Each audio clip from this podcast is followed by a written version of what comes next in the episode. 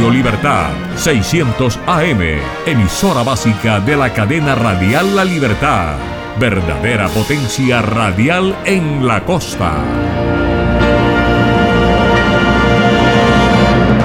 www.redradial.co La Radio Sin Fronteras.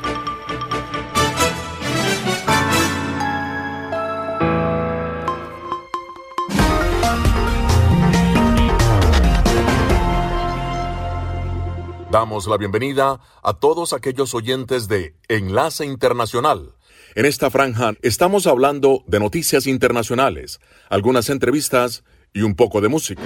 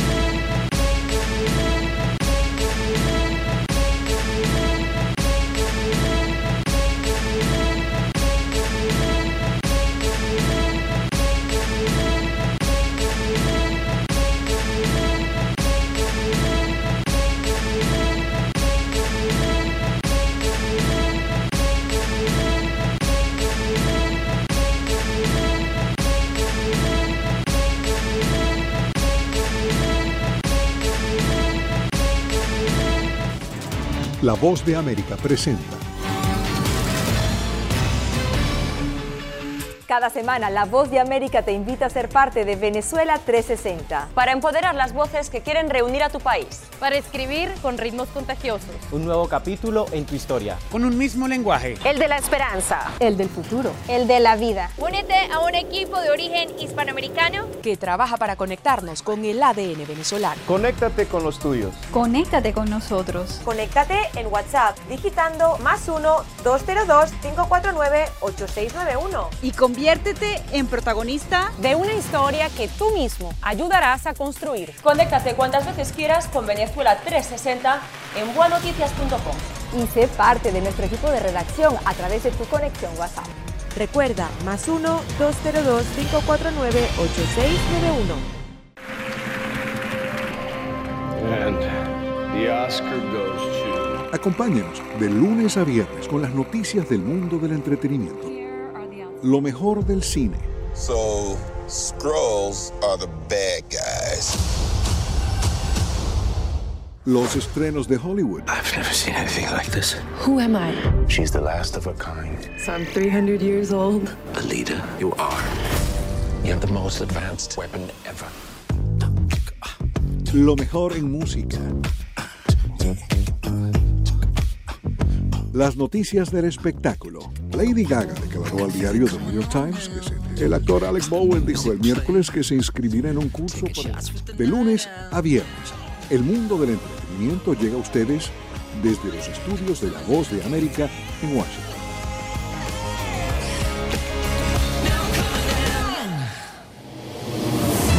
Y ahora nos vamos a la sala de redacción de La Voz de América. Desde La Voz de América en Washington les informa Tony Cano. El FBI allanó la finca Mar-a-Lago del expresidente Donald Trump como parte de una investigación en torno a si se llevó archivos confidenciales de la Casa Blanca a su residencia en Florida, dijeron personas al tanto del asunto el lunes. Trump dio a conocer la acción policial en un largo comunicado en el que denunció que los agentes habían abierto su caja fuerte en una búsqueda que describió como evidencia de momentos oscuros para nuestra nación. El allanamiento, que ni el FBI ni el Departamento de Justicia han confirmado hasta el momento, representa una escalada drástica en el escrutinio policial sobre Trump y ocurre en un momento en que se lleva a cabo una investigación por separado con respecto a sus intentos de revocar los resultados de los comicios presidenciales de 2020. Un comité de la Cámara de Representantes de Estados Unidos tiene derecho a ver las declaraciones de impuestos del expresidente Donald Trump, dictaminó este martes un tribunal federal de apelaciones. El Comité de Medios y Arbitrios de la Cámara puso una demanda en 2019 para forzar la divulgación de las declaraciones de impuestos, una disputa que se prolongó durante 19 meses después de que Trump dejara el cargo. La Corte de Apelaciones de Estados Unidos para el circuito del Distrito de Columbia falló en contra del expresidente republicano. Escuchan una producción de La Voz de América. El presidente Joe Biden firmó este martes una ley bipartidista de 280 mil millones de dólares para estimular la fabricación de tecnología de punta en el país, parte de los esfuerzos de su gobierno para fortalecer la competitividad sobre China acompañado por legisladores, funcionarios sindicales, políticos locales y líderes de negocios, Biden celebró la medida que incentivará las inversiones en la industria estadounidense de los semiconductores para aliviar la dependencia del país en las cadenas de suministros del exterior en bienes cruciales de tecnología. La gobernadora de Michigan, Gretchen Whitmer, dio positivo a COVID-19 este lunes por la noche, según informó en un comunicado. La funcionaria demócrata dijo que tiene síntomas leves y atenderá las directrices y protocolos adecuados. Mientras se recupera, trabajará a distancia. Whitmer indicó que todas las personas con las que tuvo contacto durante el día serán notificadas. Walmart ha mantenido conversaciones con empresas de medios de comunicación para incluir el entretenimiento en streaming en su servicio de afiliación, informó este martes el New York Times, citando a personas con conocimiento de las conversaciones. Desde la Voz de América en Washington, les informó Tony Cano. Estas son las noticias. A tempranas horas de la mañana, acompañado por sus aliados políticos, el presidente no coincide con la medida unilateral implementada por el gobierno de Estados Unidos, que ya por precaución han recomendado no viajar a la zona estos son los corresponsales de la Voz de América. Álvaro Algarra, Voz de América, Caracas. Giselle Jacome, Quito, Ecuador, Voz de América. Juan Ignacio González Prieto, Voz de América, Buenos Aires, Argentina. Llevando siempre la información desde el lugar de los hechos. La economía de Uruguay lleva 15 años de crecimiento ininterrumpido. Fue designado con 94 votos de los 128 asambleístas que forman. Sara Pablo, Voz de América, Ciudad de México. Nerima del Reyes, Voz de América, San Salvador. La Voz de América ofreciendo información de lo que sucede en Estados Unidos, América Latina y el mundo.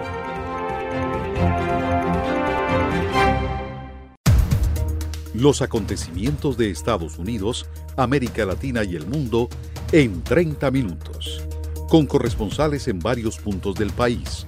El Mundo al Día se emite desde nuestros estudios en Washington a través de nuestras afiliadas en la región latinoamericana, con la información balanceada de lo que sucede en Estados Unidos y el mundo. Los espero de lunes a viernes a través de La Voz de América.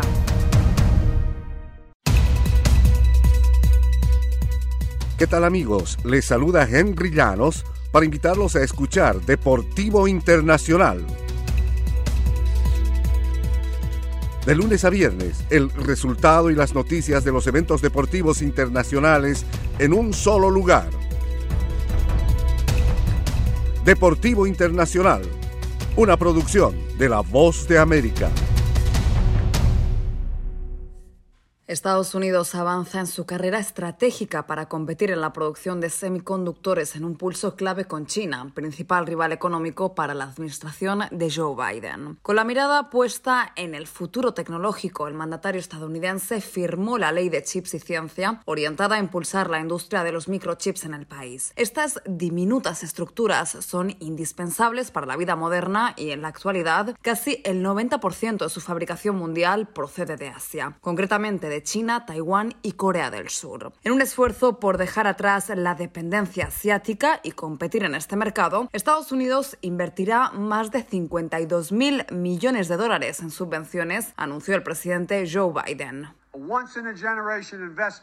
Una inversión única en Estados Unidos, una ley de la que el pueblo estadounidense puede estar orgulloso. Ustedes representan porque estamos mejor posicionados que cualquier otra nación en el mundo para ganar la competencia económica del siglo XXI. En un discurso plagado de referencias patrióticas y con claras alusiones a China, el líder estadounidense aseguró que en Estados Unidos todo es posible.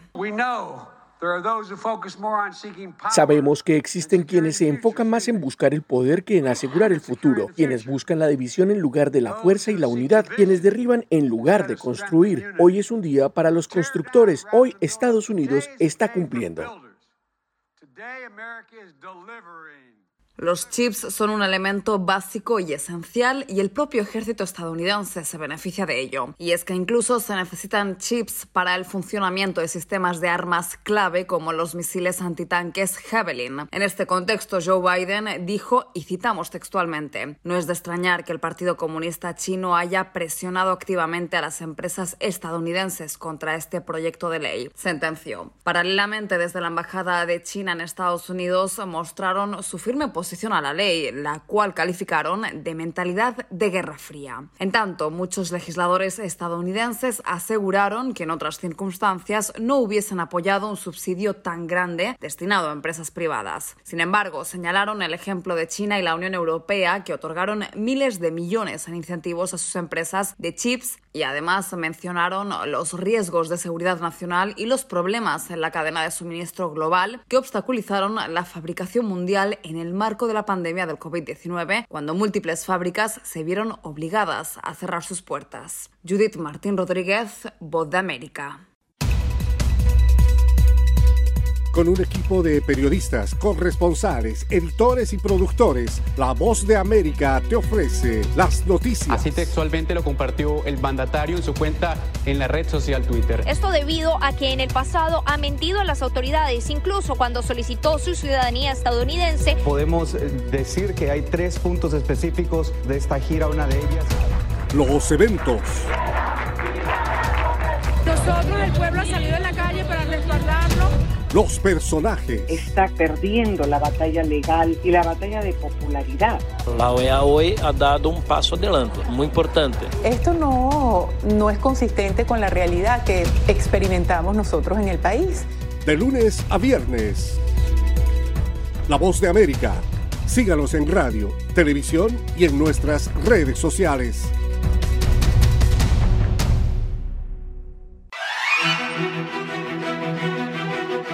De lunes a viernes, La Voz de América te ofrece Conversando con la Voz de América. Saludos desde Washington, soy Yoconda Tapia y estamos en Conversando con la Voz de América. Un diálogo con los protagonistas de las noticias. Eso no son negociaciones, eso es una farsa. De lunes a viernes, a través de nuestras afiliadas en la región. conversando con la voz de América.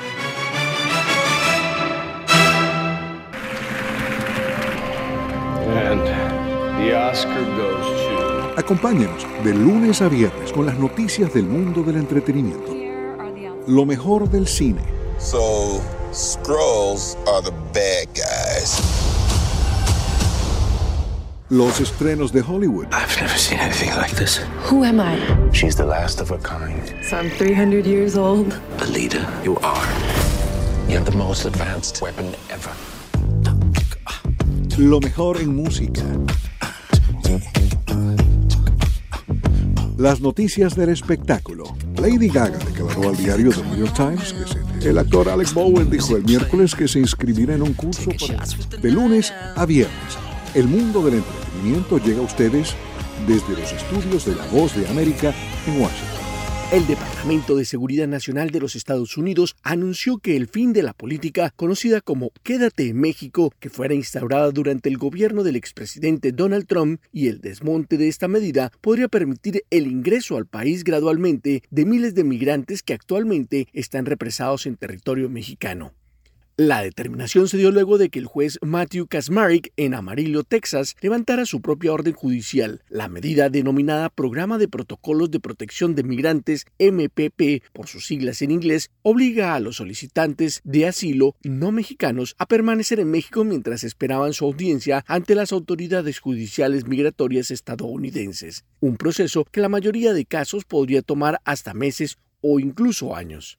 El Departamento de Seguridad Nacional de los Estados Unidos anunció en un comunicado de prensa que el desmonte del programa se hará de manera rápida y ordenada y dejó en claro que nos y dejó en claro que no se recibirán más personas en el MPP. Aquellos que ya están inscritos serán eliminados del programa y se les permitirá el ingreso a Estados Unidos para que asistan a sus próximas citas programadas ante los jueces de migración y podrán continuar con su proceso de asilo. Además, la entidad dijo que estas personas no serán devueltas a territorio mexicano después de la diligencia.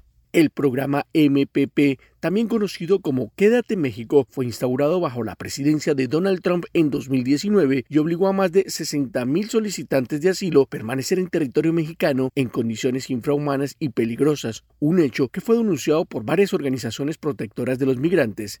Sin embargo, con la llegada del presidente Biden al poder, el mandatario puso fin a esta iniciativa poco después de asumir su cargo en 2021, una determinación que fue bloqueada por un juez federal en agosto de ese año, lo que obligó a reiniciar el programa. Según datos oficiales, se estima que más de 5.000 migrantes fueron devueltos a territorio mexicano desde que el presidente Biden llegó al poder a comienzos de 2021.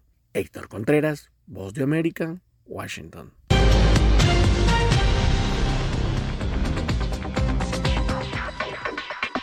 Sabemos que las mascarillas son una de las mejores herramientas para protegernos del COVID-19, pero con la aparición de nuevas variantes, los expertos están descubriendo que no todas las mascarillas cuentan con el mismo nivel de protección. Las mascarillas de respiración, como por ejemplo la N95 y la KN95, son las que brindan el máximo nivel de protección contra todas las variantes de COVID-19. Las mascarillas N95 son certificadas en Estados Unidos y tienen correas que van alrededor de la cabeza, que las mascarillas KN95 se fabrican en China y cumplen las normas creadas por ese país. La segunda mejor opción son las mascarillas quirúrgicas desechables. Asegúrese de que éstas tengan un buen ajuste en la nariz, la boca y el mentón, múltiples capas de material no tejido y una varilla nasal. Si no tiene otra opción, use una mascarilla de tela de por lo menos dos capas y sin válvulas de ventilación u otras aberturas.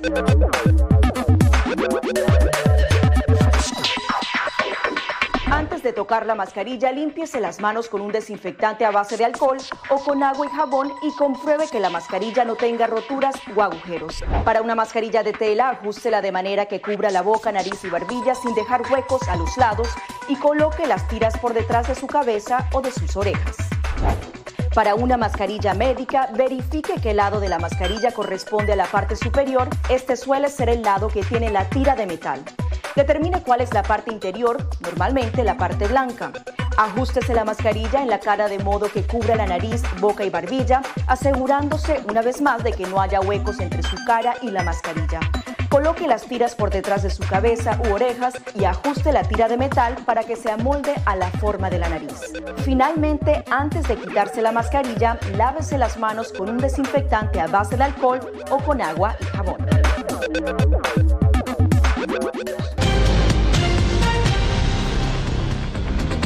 La Voz de América te invita a ser parte de nuestra familia a través de las redes sociales. Encuentra en tu muro las últimas noticias de tu país en su conexión con Estados Unidos, la región y el mundo. Historias que empoderan las voces latinoamericanas de política, economía, salud, actualidad, balanceadas y precisas. Únete a un equipo de origen hispanoamericano que trabaja para conectarte con los tuyos. Síguenos en Facebook y conviértete en protagonista de una historia que tú mismo ayudarás a construir. En momentos de crisis políticas y sociales, algunos gobiernos autoritarios recurren al bloqueo del acceso a Internet como herramienta para detener la información que entra o sale de su país. No obstante, existen algunas alternativas que te ayudarán a continuar conectado a la red a pesar de la censura oficial. Una de las más efectivas es el VPN o red virtual privada por sus siglas en inglés.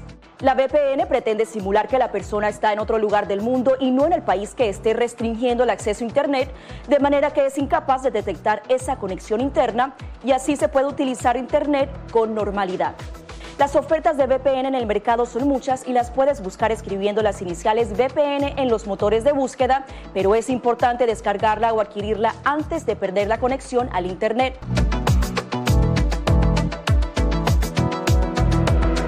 Actualmente en Venezuela prácticamente todo el sistema penitenciario está bajo control de la figura del pranato, como se denomina una forma de organización delictiva liderada por criminales dentro de algunas cárceles del país y que con el paso de los años y la omisión del Estado se han ido consolidando tal y como exponen expertos como Carolina Girón, directora del Observatorio Venezolano de Prisiones. Los pranes están controlando quién va a las audiencias y quién no, cuándo se hace el traslado y cuándo no. Tienen la autoridad que le otorgó el Estado de solicitar que hagan traslados a la cárcel que ellos controlan porque cuando le están bajando los ingresos, pues necesitan más ingresos, entonces piden que le lleven presos a su cárcel y así ellos mantener todo el dinero que están manejando. La figura del pranato se ha internacionalizado y empieza a causar estragos en la región. Miembros de la megabanda conocida como el Tren de Aragua, que opera desde la cárcel de Tocorón en el estado Aragua en el centro de Venezuela, ahora está presente en varios países como Perú y Chile. El abogado penalista y profesor de criminología Luis Isquiel expone que a criminales de otros países les interesa obtener el conocimiento del manejo carcelario del tren de Aragua y no descarta que el fenómeno se empiece a copiar en centros de reclusión en otros países. Hoy es la megabanda latinoamericana o la organización delictiva latinoamericana de mayor expansión en Latinoamérica, sin ninguna duda.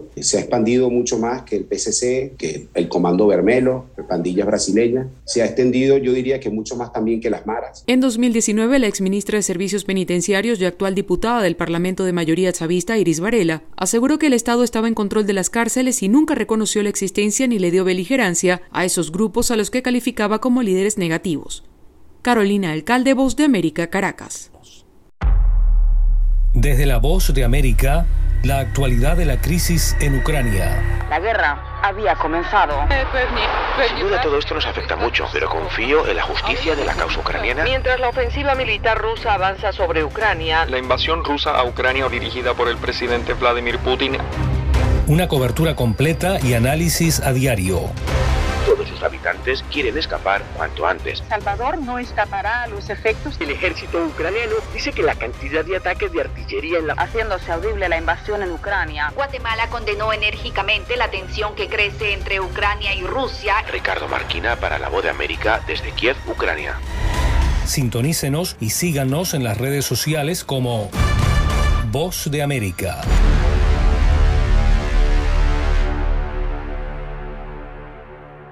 ¿Qué tal desde Washington comienzan las noticias en el mundo al día? Día a día, desde la capital de Estados Unidos y donde se producen las noticias que más te impactan.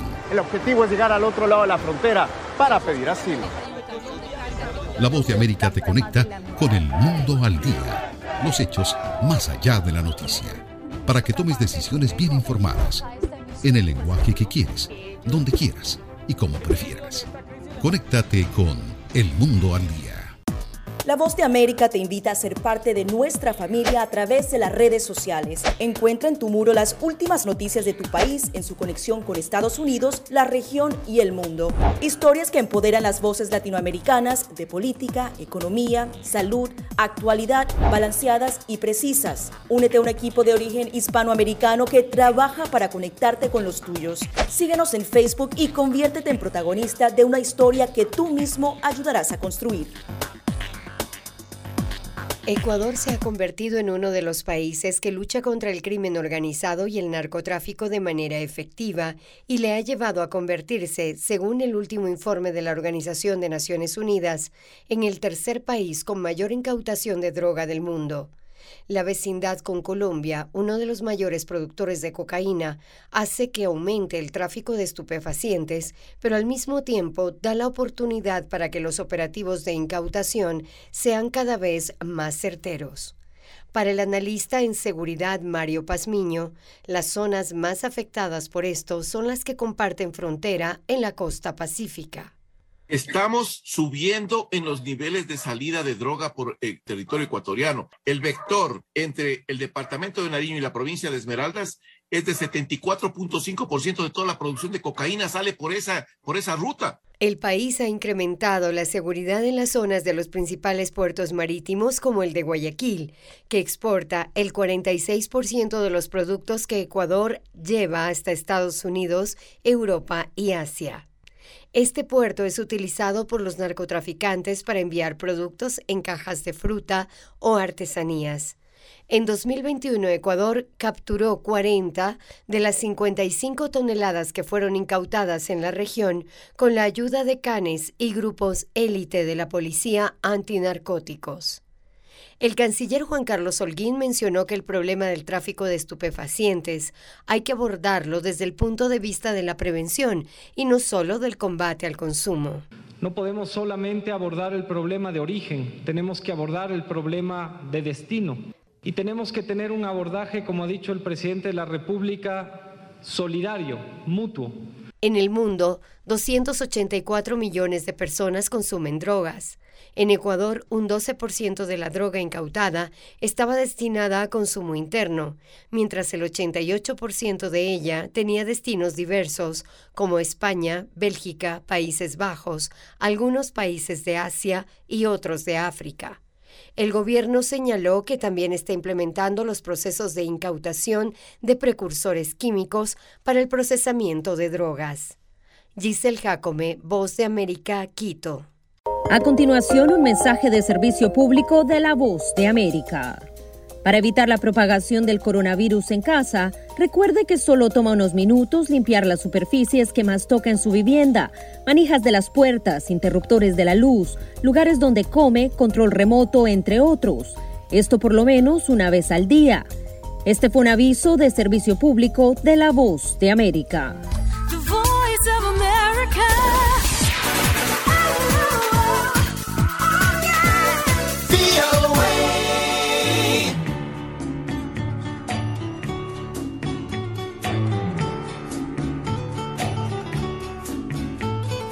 I can remember when we walked together, sharing a love I thought would last forever. Moonlight to show the way so we can follow. Waiting inside her eyes was my tomorrow. Then something changed her mind, her kisses told me. I had no loving arms to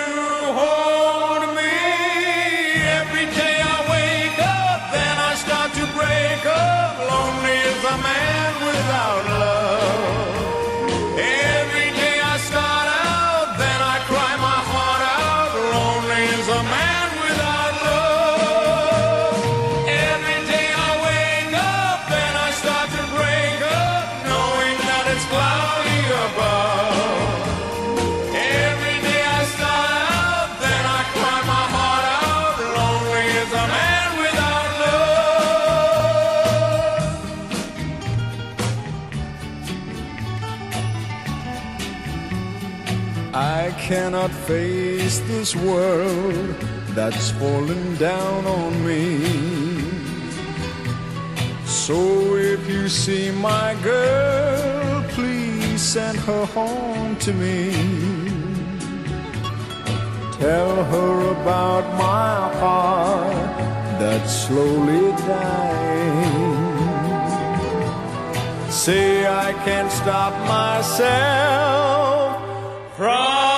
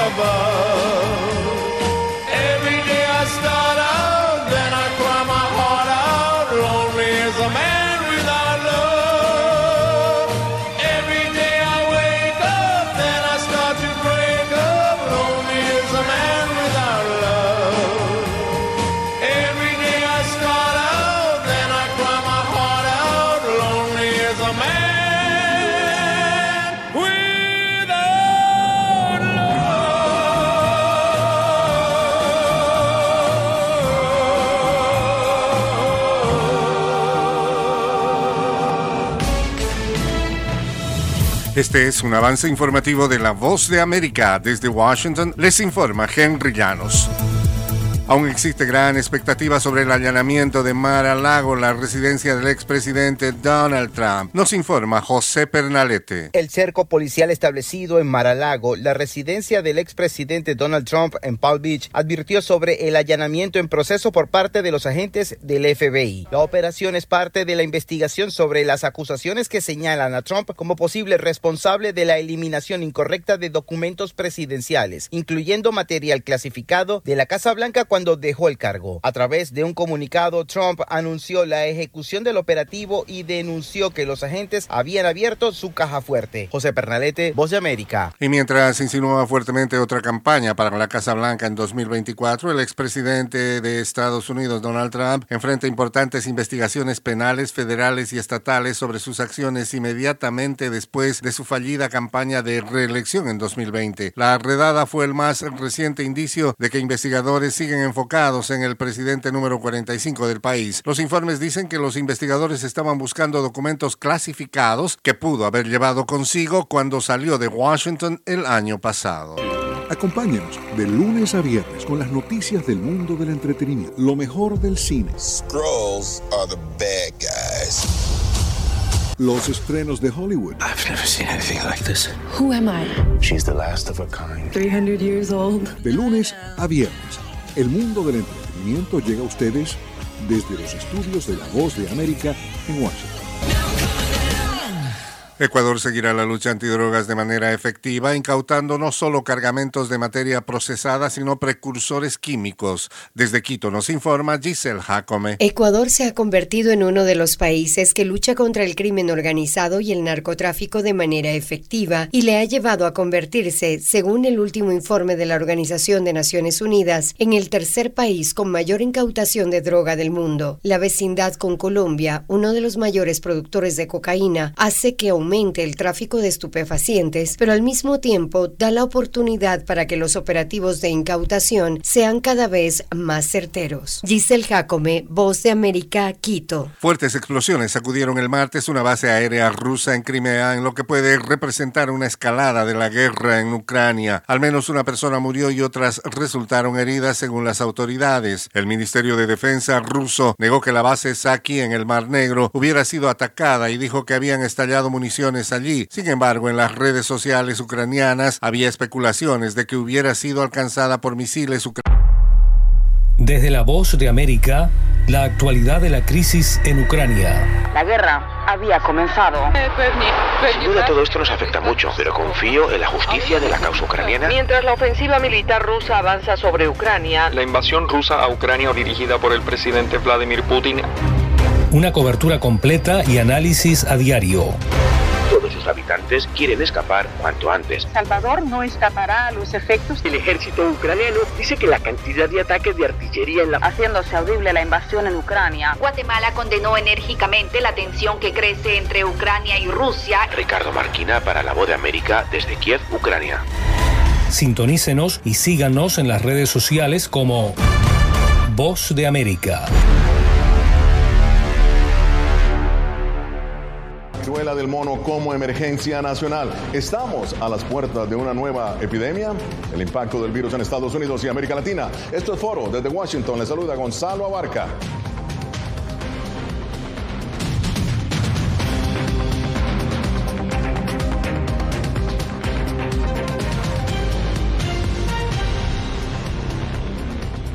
La Organización Mundial de la Salud declaró la viruela del mono como una emergencia de salud global luego de que se desatara un incremento drástico en casos en todo el mundo. Estados Unidos ahora declarando emergencia nacional. Pero, ¿qué es en sí la viruela del mono? ¿Cuáles son sus síntomas? Y quizás lo más importante, es una de las mayores preguntas es, ¿podría convertirse en otra epidemia? Catherine Rivera nos explica. La viruela símica o viruela del mono es una enfermedad provocada por un virus que se transmite de animales a personas. Se llama así porque a principio fue localizada en un grupo de monos que estaban siendo investigados en un laboratorio, pero en realidad se desconoce cuál es la fuente de esta enfermedad. Lo que sí se sabe es que primates no humanos y roedores africanos son portadores de este virus y pueden convertirse en vehículos de transmisión. El virus fue localizado por primera vez en 1970 en la República Democrática del Congo. Desde entonces, la mayor parte de los casos eran registrados solamente en el continente africano. Sin embargo, es hasta el 2003 que un caso es registrado fuera de la región por primera vez y fue aquí en los Estados Unidos. En la actualidad, el virus está presente en 83 países con más de 25 mil casos confirmados. Esto de acuerdo con los Centros para el Control y Prevención de Enfermedades. Pero, ¿cuáles son sus síntomas? Los síntomas son parecidos a la viruela tradicional, pero más leves. De acuerdo con la Organización Mundial de la Salud, el periodo de incubación dura entre 6 a 13 días, pero puede variar de 5 hasta 21 días y se divide en dos fases. Fase 1, periodo de invasión. Tiene una duración entre 0 a 5 días y los síntomas más comunes son fiebre, dolor de cabeza intenso, inflamación de los ganglios linfáticos, dolor muscular, dolor en la parte baja de la espalda y falta de energía. La fase 1 va desde el momento de la infección a 5 días y comienza a manifestarse los primeros síntomas. Fase 2, periodo de asentamiento. Tiene una duración entre 6 a 13 días y los síntomas son lesiones cutáneas. En la fase 2 comienzan a notarse erupciones cutáneas que suelen aparecer después de la aparición de la fiebre. Las ampollas pueden concentrarse en la cara, dentro de la boca y las extremidades. ¿Y cómo se contagia? Las personas que tienen la enfermedad son contagiosas mientras tengan síntomas y la forma más común de transmisión de esta enfermedad es por el contacto físico, estrecho y prolongado. Pero también hay otras formas, como la saliva o partículas respiratorias, y también por el contacto de objetos contaminados como sábanas o ropa. ¿Y existe tratamiento? Pues se ha demostrado que la vacuna contra la viruela tradicional es 85% efectiva para prevenir la viruela del mono. Así que aquellas personas que recibieron esta vacuna pueden presentar síntomas mucho más leves en comparación a aquellas que no la recibieron. Sin embargo, estas vacunas ya no están disponibles para el público general. Si bien ya existen vacunas para prevenir la viruela del mono, el acceso a ellas es muy limitada. Aún así, aquí en Estados Unidos ya se está distribuyendo la vacuna en varias partes del país, por lo menos en aquellas que están siendo más afectadas por este virus. De acuerdo con Naciones Unidas, debido a la naturaleza de este virus y su forma de propagación, representa un riesgo menor comparado con la viruela tradicional que golpeó a poblaciones enteras siglos atrás en todo el mundo. Y expertos también señalan que es muy poco probable que se convierta en una pandemia como la que es hoy el COVID-19. Para la voz de América, Catherine Rivera, Washington. Gracias, Catherine. Y bien, la viruela del mono, de acuerdo a las cifras del Ministerio o el Departamento de Salud de Estados Unidos, afectando en este momento a casi 8 mil estadounidenses. Las últimas cifras eh, que tenemos en América Latina, 11 países precisamente están siendo afectados por esta viruela y la curva continúa hacia arriba. Pero bien, vamos a ahondar en el tema. Vamos a analizar qué es en sí, cómo está afectando, qué significa la declaratoria de emergencia. Para eso me acompaña aquí en los estudios el doctor Fabián Sandoval, presidente del Instituto de Investigación Clínica Emerson, y el doctor René Nájera, epidemiólogo, profesor de la Universidad John Hopkins. Bienvenidos ambos. Voy a empezar contigo, René. La declaración de emergencia nacional, ¿qué significa para la comunidad? Fabián, perdón. Fabián, empiezo contigo. Bienvenido a, los estudios. Y lo que sí nos llama la atención es qué significa la declaración de emergencia nacional para la comunidad médica en Estados Unidos. Bueno, significa, uh, primero que todo, gracias por, la invitación aquí. Uh, ya es diferente que el Zoom, así que es, bueno que estemos aquí en presencia. La diferencia es que tenemos recursos, tenemos fondos tenemos el apoyo del gobierno para poder nosotros dar ese apoyo a nuestros pacientes que tradicionalmente no van a tener ese acceso porque no tienen seguro, no tienen la educación y estos fondos, esta, esta forma global ya del gobierno nos ayuda, nos, nos libera las manos. Claro. Ahora, eh, René, bienvenido nuevamente a Foro. Y con la declaración de emergencia nacional, ustedes en la comunidad médica, tú como epidemiólogo, ¿qué estás viendo precisamente en la comunidad, específicamente en la comunidad latina, que está muy preocupada por el desarrollo de, esta, de este nuevo virus? Hola, ¿qué tal? Y gracias por la invitación. Eh, sí, mira, con esta declaración pues se abre, como dijo el doctor Sandoval, se abren estos recursos para poder hacer más, más eh, pruebas, más análisis, para que la gente cuando sienta esa primera fase vaya al médico y reciba la prueba antes de llegar a la segunda fase, que es cuando es aún más contagioso con el sarpullido en la piel. Entonces eso nos permite poder hacer también eh, lo que se dice en inglés outreach o alcance a la comunidad con información, con información certera que, que ellos pueden actuar y, y, cuidarse. Entonces, esas son las dos cosas, como dijo el doctor, la educación y el tratamiento es muy importante para que la gente sepa qué es la, la viruela del mono, la viruela símica y qué no es, para que así pues también aliviar un poco los nervios. Ahora, Fabián, precisamente, ¿qué es que no es? Porque mucha gente está saliendo desesperadamente de sus hogares para sí. buscar una vacuna. Sí. ¿Tu opinión? ¿Qué no es? No es una, trans, no es una, una infección de transmisión sexual eh, sí hay una actividad sexual que tiene es que ver. Es lo que te iba a decir, sí. porque hay una comunidad sí. eh, que dice la comunidad gay que tiende uh -huh. a hacer un, eh, en, en, la curva en tener más contagios. Y eso es porque hay, hay contacto de piel a piel mm. y sí se puede encontrar en los, en los líquidos corporales, ¿no? Y por eso es que lo vemos muy comúnmente. Y no es lo mismo que hacer las pruebas de VIH. Um, sífilis, gonorrea, parte de esas pruebas no incluye esta prueba, es una prueba completamente diferente. Ya. Ahora, eh, René, ¿cómo se transmite o cómo se transmitió esta viruela que aparentemente es de un mono eh, entre los animales y luego cómo llegó, cómo llegó esto al hombre, cómo se transmitió al hombre? Pues esa es, la, la, pregunta de los 64 millones de dólares, eh, eh, como el coronavirus, ¿no? Sabemos que el coronavirus salió tal vez de un, de un murciélago en un, en un, en un eh, mercado en Wuhan, China. Entonces, este también así sucedió. Eh, un roedor o un, o un mono eh, se contagió, y sabemos que es entre los animales se contagia muy fácilmente. Brincó a una persona, ya sea por contacto con el, con el animal, lo, lo, tenían en la casa o tal vez lo, lo cazaron y, y lo comieron, algo de algo sucedió y el virus, pues como, como estamos aprendiendo con el COVID, eh, cambió y al cambiar se hizo más fácil para transmitirse de persona a persona. Bueno, qué interesante cómo viene de animales a personas y nuevamente es como un déjà vu, ¿no? Bueno, muy bien, esto es Foro de la Voz de América. Hacemos una pausa y al regresar continuamos con el análisis, por esta vez los desafíos que presenta para todo el hemisferio la viruela del mono y las nuevas cepas de COVID-19. Ya regresamos.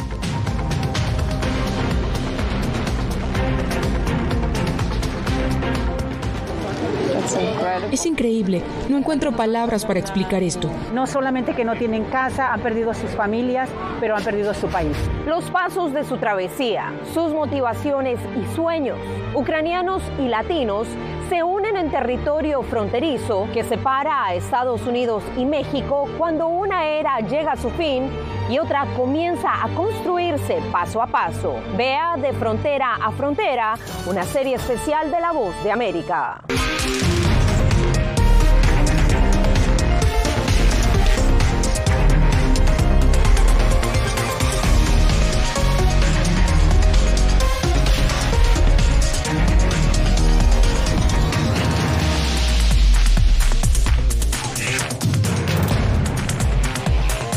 Venezuela 360, cada semana por La Voz de América. ¿Qué tal desde Washington comienzan las noticias en el mundo al día? Día a día, desde la capital de Estados Unidos y donde se producen las noticias que más te impactan. El objetivo es llegar al otro lado de la frontera para pedir asilo. La voz de América te conecta con el mundo al día, los hechos más allá de la noticia, para que tomes decisiones bien informadas, en el lenguaje que quieres, donde quieras y como prefieras. Conéctate con El Mundo al Día. La Voz de América te invita a ser parte de nuestra familia a través de las redes sociales. Encuentra en tu muro las últimas noticias de tu país en su conexión con Estados Unidos, la región y el mundo. Historias que empoderan las voces latinoamericanas de política, economía, salud, actualidad, balanceadas y precisas. Únete a un equipo de origen hispanoamericano que trabaja para conectarte con los tuyos. Síguenos en Facebook y conviértete en protagonista de una historia que tú mismo ayudarás a construir.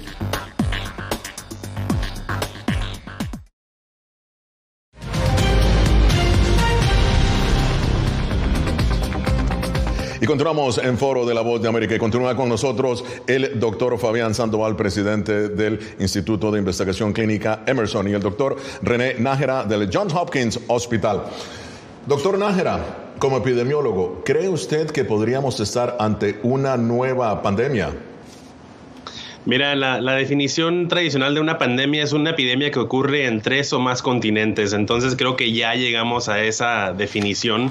Eh, Europa, Norteamérica y Sudamérica, o si consideras eh, América como un solo continente, pues, pues sí. Eh, que vamos a ver más casos, claro, los vamos a ver porque nos falta vacuna, porque se ha incrementado el número de pruebas disponibles, entonces más gente está haciendo la prueba y como lo vimos con el COVID, más gente va a ser diagnosticada y, y va a continuar el contagio. Entonces, sí, esto se va a convertir en un problema aún mayor. Depende de nosotros y las precauciones que tomemos como el público y las autoridades de salud pública lo que hagan, de qué tan qué tan peor se pueda convertir todo esto. Ahora, eh, doctor Sandoval, ¿cómo sabe la persona si está contagiado de la viruela del mono, no del COVID-19?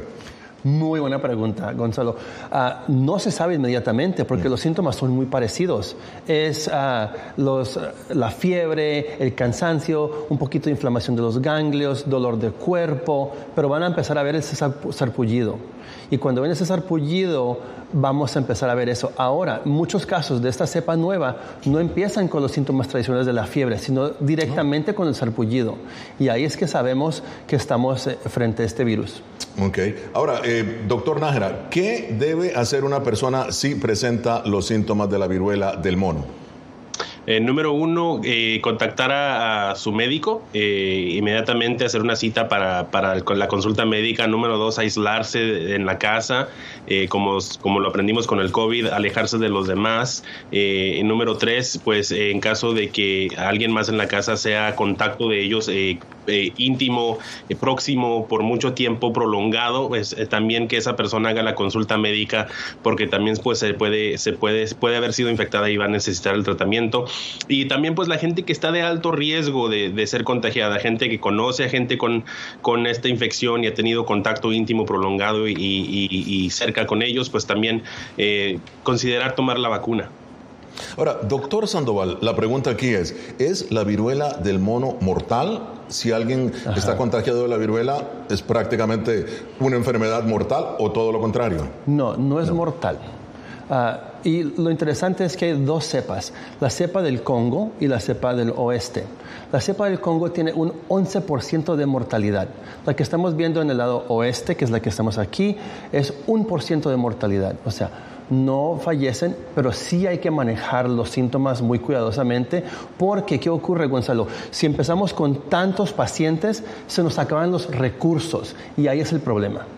con la, escasez de recursos. Muy bien. Ahora, eh, doctor Nájera, eh, es común, se está hablando y lo, hablamos en un principio, ahora quiero la opinión del doctor Nájera, eh, se habla de que la comunidad homosexual tiende a reportar más casos de viruela del mono. ¿Por qué? Mira, siempre en, la epidemiología, en el estudio de las enfermedades, la señal nos llega con la gente que está en, más alto riesgo. Siempre hablamos de los niveles de riesgo, de alto a, mínimo. Nadie tiene cero riesgo, todos nos podemos infectar de, esta, de esta fiebre. Pero la gente con el más alto riesgo son los que vemos primero.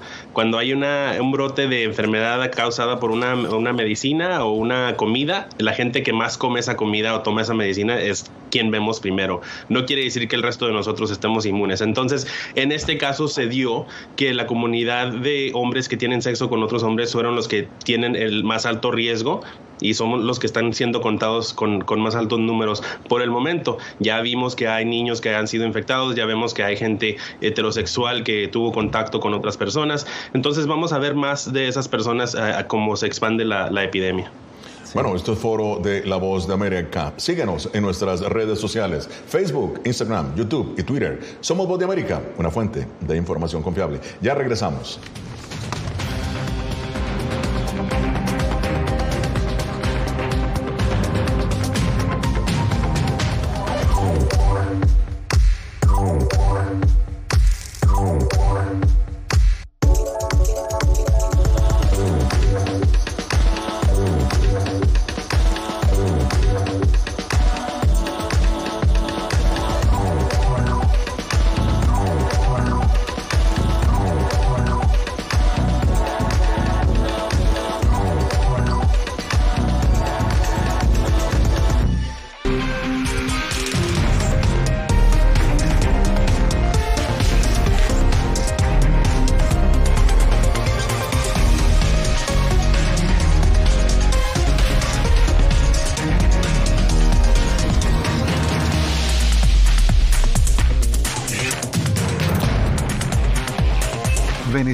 360, cada semana por La Voz de América.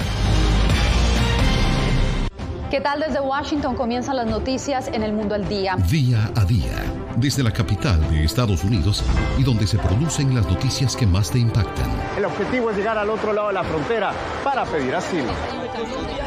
La voz de América te conecta con el mundo al día, los hechos más allá de la noticia, para que tomes decisiones bien informadas en el lenguaje que quieres, donde quieras y como prefieras. Conéctate con El Mundo al Día. La Voz de América te invita a ser parte de nuestra familia a través de las redes sociales. Encuentra en tu muro las últimas noticias de tu país en su conexión con Estados Unidos, la región y el mundo. Historias que empoderan las voces latinoamericanas de política, economía, salud, actualidad, balanceadas y precisas. Únete a un equipo de origen hispanoamericano que trabaja para conectarte con los tuyos. Síguenos en Facebook y conviértete en protagonista de una historia que tú mismo ayudarás a construir.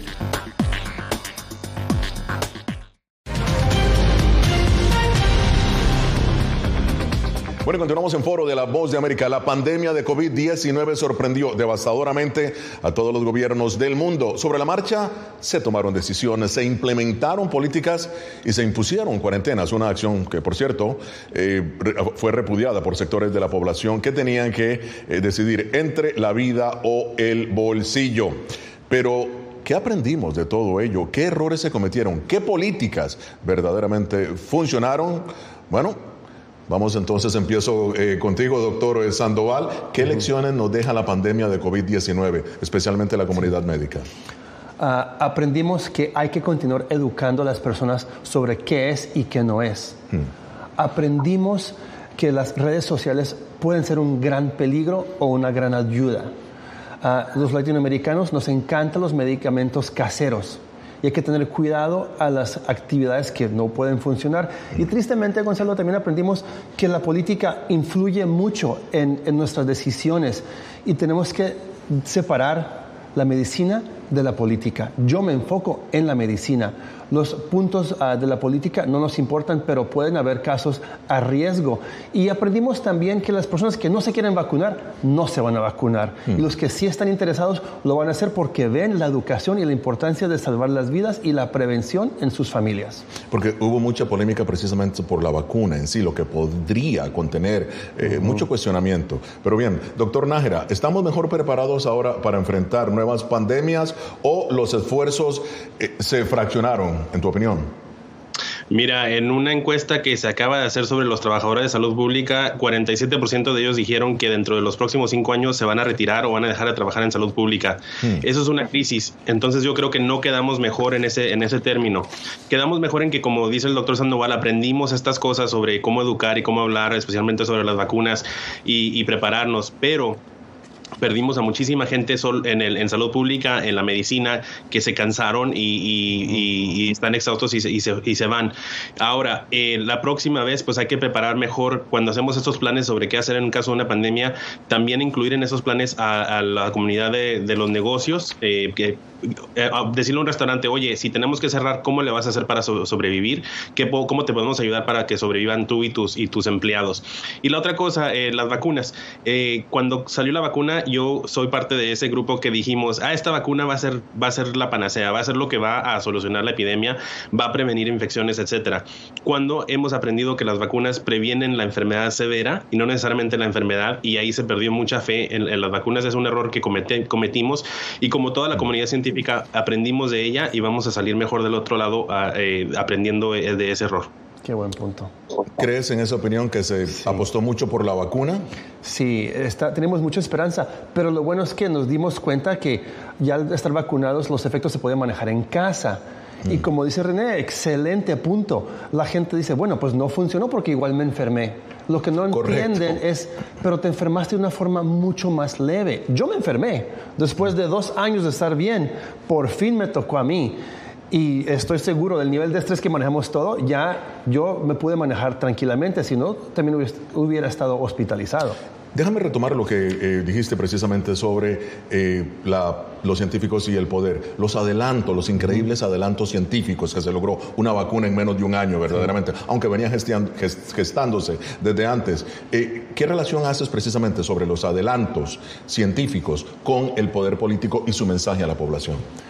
Tienen que trabajar juntos. Tienen que saber que el avance médico está funcionando porque hay mejores equipos, tenemos ah, información de historia de cómo hemos visto ah, los ensayos clínicos. Los ensayos de investigación clínica son muy importantes para desarrollar esto adecuadamente.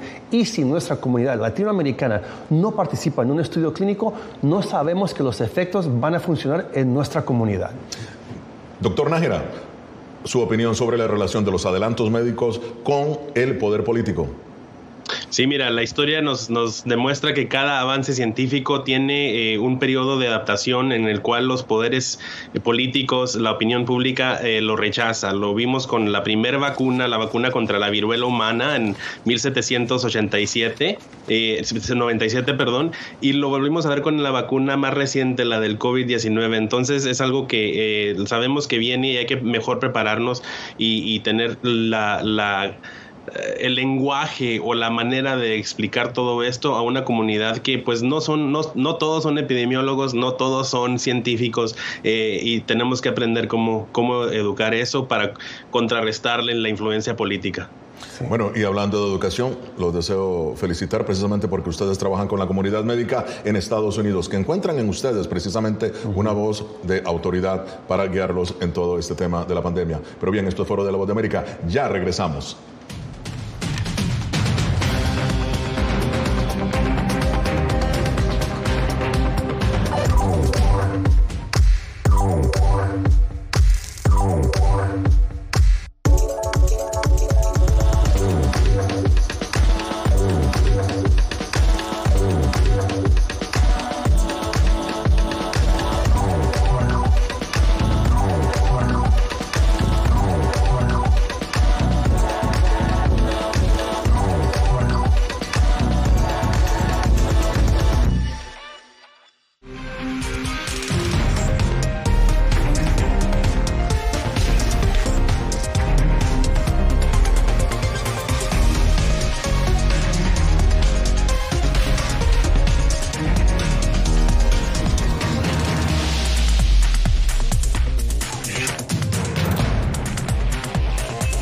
Venezuela 360, cada semana por La Voz de América.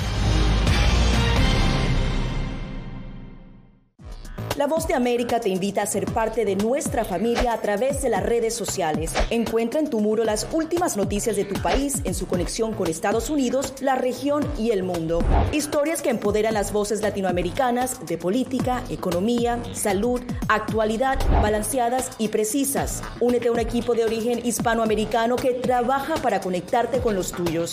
Síguenos en Facebook y conviértete en protagonista de una historia que tú mismo ayudarás a construir.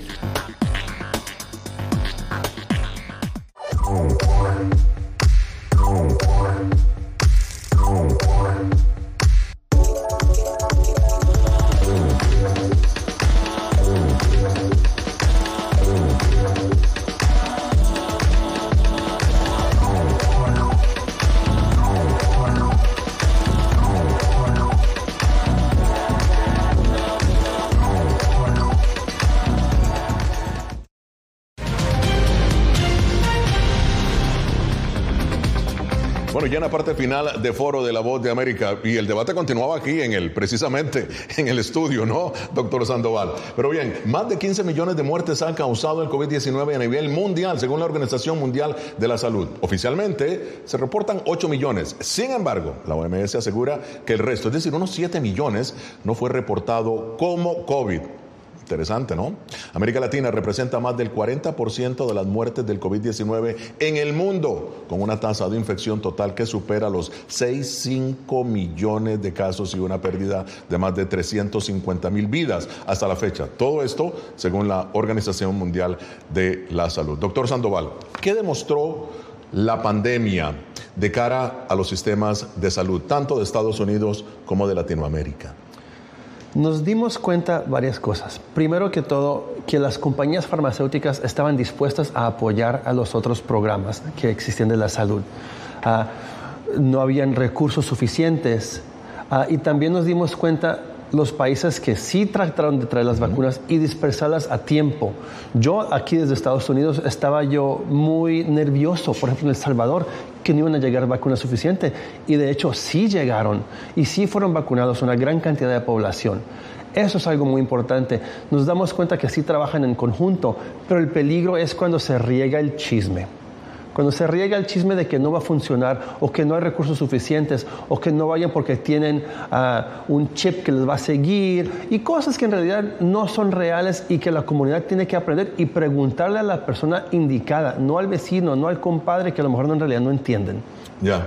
Ahora, doctor Nájera, ¿qué se debe hacer para mitigar una segunda ola de COVID-19? Porque en este momento dos emergencias, la de COVID-19, que aún continuamos en COVID-19 en emergencia en Estados Unidos, y ahora con la viruela del mono. Pues la, la primera del COVID-19 es, es más fácil ahora de contener, ¿no? Como dijo el doctor, eh, eh, yo también me, me contagié en, en, junio y fueron tres días de, de, una fiebre y dolores musculares, pero no pasó a mayores, no, no me causó ningún problema y, y tengo problemas yo de, de, del sistema respiratorio. Entonces, mm. eh, esto se convirtió en, en, en, una enfermedad menor por la vacuna. Y si más y más gente se vacuna y, y, y así continúa, pues se convierte ya en lo que le llamamos una endemia, es como los otros resfríos. De hecho, hay cuatro coronavirus humanos que causan resfríos eh, leves. Claro. Este se va a en el quinto. Y si seguimos haciendo eso, pues podemos enfocarnos entonces a, a, a la viruela eh, del mono y, y, y, tratar de continuar ese es, esfuerzo. Muy bien, uh -huh. se nos acabó un poco el tiempo, doctor Sandoval, en un minuto, sus conclusiones que eh, especialmente esta viruela del mono no hay que estar en un pánico, no hay que correr ahora a buscar las vacunas, no es necesario. Ya sabemos que esto no, uh, no va a causar la muerte, es un, un por ciento, pero sí hay que manejarlo porque así se puede expandir como se está haciendo ahora. Y hay que tener mucho cuidado. Las, la, las mismas formas de precaución que aprendimos con COVID-19 se aplican con este, esta condición, ¿no? Estar bien limpios, aislamiento, manejo adecuado la educación. Muy bien. Bien, eh, doctor Nájera, eh, sus conclusiones, 30 segundos. Pues aprendimos con la con esta viruela del mono que es, es una, una salud, ¿no? La salud de los animales y la salud de, los humanos, la salud del medio ambiente. Eh, nos estamos, eh, como, como especie, nos estamos expandiendo por todo el planeta y hay que tener mucho cuidado porque se nos puede venir alguna otra cosa peor y, vamos a estar un poco menos preparados. Entonces hay que cuidarnos y cuidar nuestro medio ambiente, cuidar de nuestros animalitos, vacunarlos también a ellos, vacunarnos a nosotros, etcétera, etcétera, etcétera.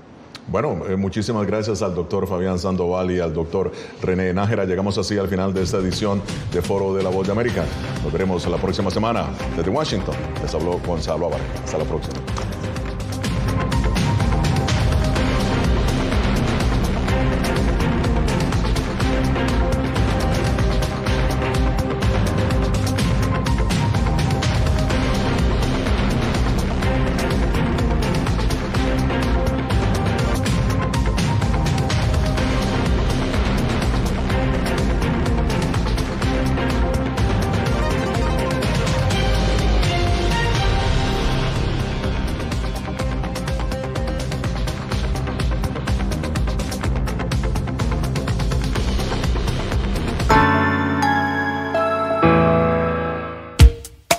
Descarga la aplicación y escucha la radio de tu generación. Universal Estéreo.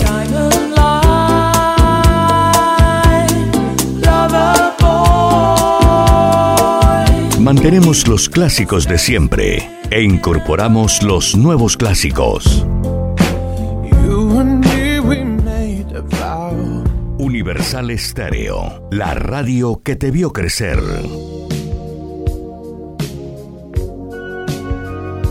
Música, el lenguaje universal.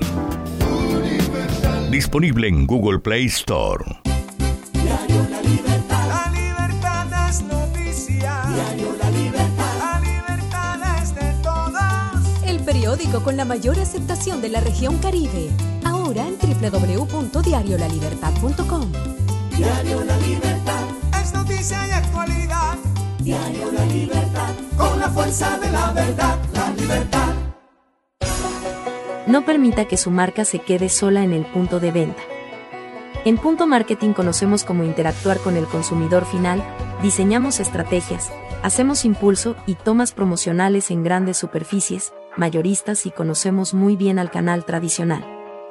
Haga contacto con nosotros vía WhatsApp al 315-545-3545. Punto Marketing 30 años de experiencia con las mejores marcas del país.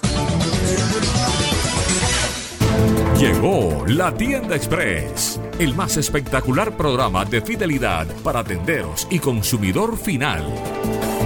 La Tienda Express, módulo de mercadeo y radio promocional que se comunica con los tenderos a través de la radio. La Tienda Express, una realización de punto marketing. Mayores informes en el 315-545-3545.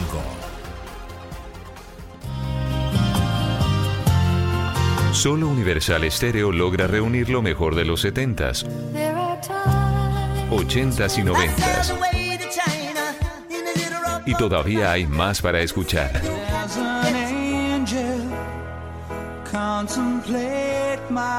Clásicos, solo clásicos, en Universal.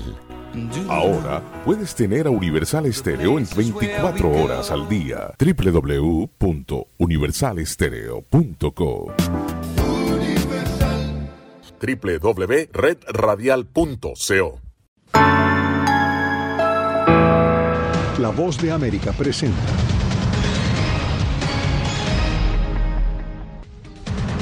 Allanamiento del FBI a la mansión del expresidente Trump desata polémica en Estados Unidos violan a la gente, a sus esposas, a sus hijos enfrente de todos, los matan, no sé, eso realmente es una carnicería vulgarmente diciéndolo. Dice.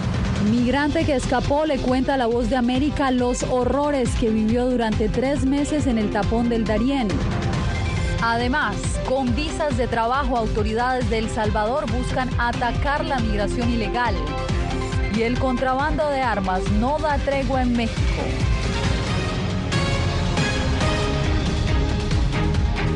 ¿Qué tal? Bienvenidos. Comenzamos con el operativo sin precedentes que se llevó a cabo en la mansión del expresidente Donald Trump por agentes del FBI. El Departamento de Justicia aún no ha dado explicaciones sobre el allanamiento, pero el exmandatario asegura que detrás del operativo se esconden motivos políticos. Vamos en directo con José Pernalete, quien se encuentra a las afueras de la residencia en Maralago. José, ¿qué es lo último? Así es, Jasmine, persiste eh, lo que es la medida de restricción de acceso hacia los medios de comunicación social. Esta es la zona más cercana donde podemos ubicarnos hacia las cercanías de eh, Maralago, la residencia floridana del expresidente Donald Trump. Persiste esta expectativa, esperas de un pronunciamiento por parte del FBI o del Departamento de Justicia, a pesar de los petitorios que se han ejecutado hacia eh, estas instancias federales. Lo cierto es que ha, desatado un debate bastante intenso, sobre todo con la presencia de algunos manifestantes, eh, simpatizantes del expresidente Donald Trump, quienes exigen también la aclaratoria para entender cuáles fueron los motivos de la ejecución de esta medida de allanamiento, para entender de qué se trata, cuál es eh, el inicio de esta investigación, sobre todo precisar si se trata para eh, lo vinculado al manejo, al presunto manejo inadecuado de material clasificado que estaría en manos de Donald Trump cuando estaba dentro de la Casa Blanca. Veamos el reporte. El cerco policial establecido en Mar-a-Lago, la residencia del expresidente Donald Trump en Palm Beach, advirtió sobre el allanamiento en proceso por parte de los agentes del FBI.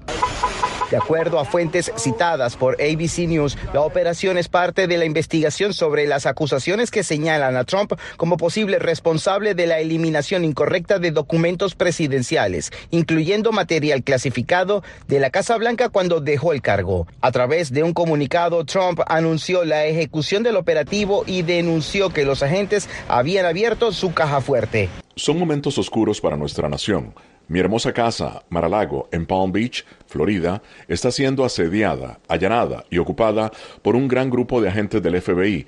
Esto nunca le había ocurrido antes a un presidente de Estados Unidos. El mandatario además acusó a los demócratas de estar detrás del operativo es la mala conducta de los fiscales, el uso del sistema de justicia como un arma y un ataque de los demócratas radicales de izquierda que desesperadamente no quieren que me postule para presidente de 2024. Tras el anuncio, seguidores del expresidente llegaron hasta la residencia en apoyo al exmandatario. Eh, bueno, estoy aquí para, para enseñarle a Donald Trump que nosotros creemos en él, confiamos en él y sabemos que él eh, es inocente y que estos son todos todo esto son inventados por los demócratas. No necesariamente eh, el FBI ni el DOJ, pero yo estoy seguro que la Casa Blanca está metida en esto. Al respecto, la comisionada de Agricultura de Florida, la demócrata Nikki Fried, instó a respetar la investigación en curso. Un FBI que está dirigido por un director designado por Donald Trump, quien ataca nuestras instituciones y amenaza con vengarse. Debemos buscar siempre la verdad y la justicia. Nadie está por encima de la ley. Por cierto, el expresidente Donald Trump no se encontraba dentro de las instalaciones de mar sino en, eh, está ubicado en Nueva York. Volvemos contigo, Jasmine. Gracias, José. Y miembros del Partido Republicano calificaron el allanamiento como un abuso de poder y persecución contra el expresidente Trump. Jorge Agobián, ¿qué otras reacciones se han generado aquí en Washington? Todo tipo de reacciones, excepto ese comunicado oficial que mencionaba José del Departamento de Justicia o del FBI, que hasta esta hora no ha sido publicado. Desde el Congreso, legisladores republicanos piden respuestas. Entre ellos está el senador Chuck Grassley. Esto fue lo que dijo. La transparencia trae responsabilidad y si el FBI y el Departamento de Justicia no son transparentes acerca de allanar la casa de un expresidente, corren el riesgo de dañar aún más su credibilidad.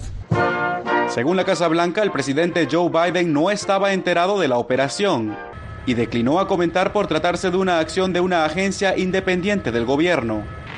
El Departamento de Justicia y el Congreso investigan al exmandatario por su presunta responsabilidad en el asalto al Capitolio en 2021. Pero a la par, la cartera de justicia también fue alertada en febrero del hallazgo de numerosos documentos clasificados en la residencia de Trump, que debieron haber sido entregados a los archivos nacionales, de acuerdo con la ley. Eric Trump, uno de los hijos del expresidente, apuntó en una entrevista con la cadena Fox que ese habría sido el motivo de la redada. Pero hasta el cierre de este reporte ni el Departamento de Justicia ni el FBI habían emitido declaraciones al respecto. La presidenta de la Cámara de Representantes, Nancy Pelosi, aseguró que desconocía el motivo, según dijo a la cadena MSNBC, pero también abogó por claridad. Para tener una visita como esa se necesita una orden judicial. Para tener una orden necesita una justificación. Y eso dice que nadie está por encima de la ley, ni siquiera un presidente o un expresidente de los Estados Unidos.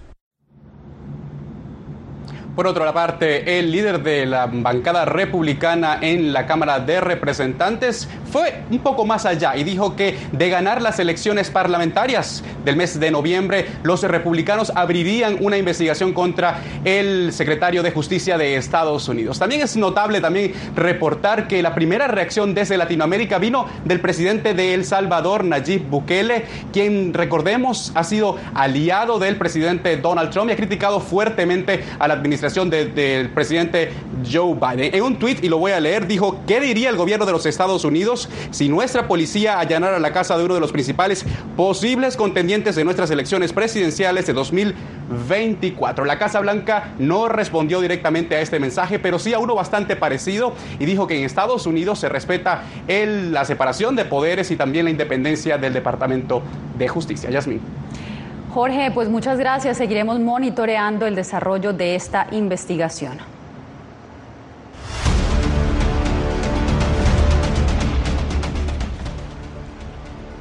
Los miles de migrantes que han tenido que esperar en México bajo el protocolo de protección a migrantes podrán ingresar gradualmente a Estados Unidos en cuestión de semanas para presentar sus solicitudes de asilo.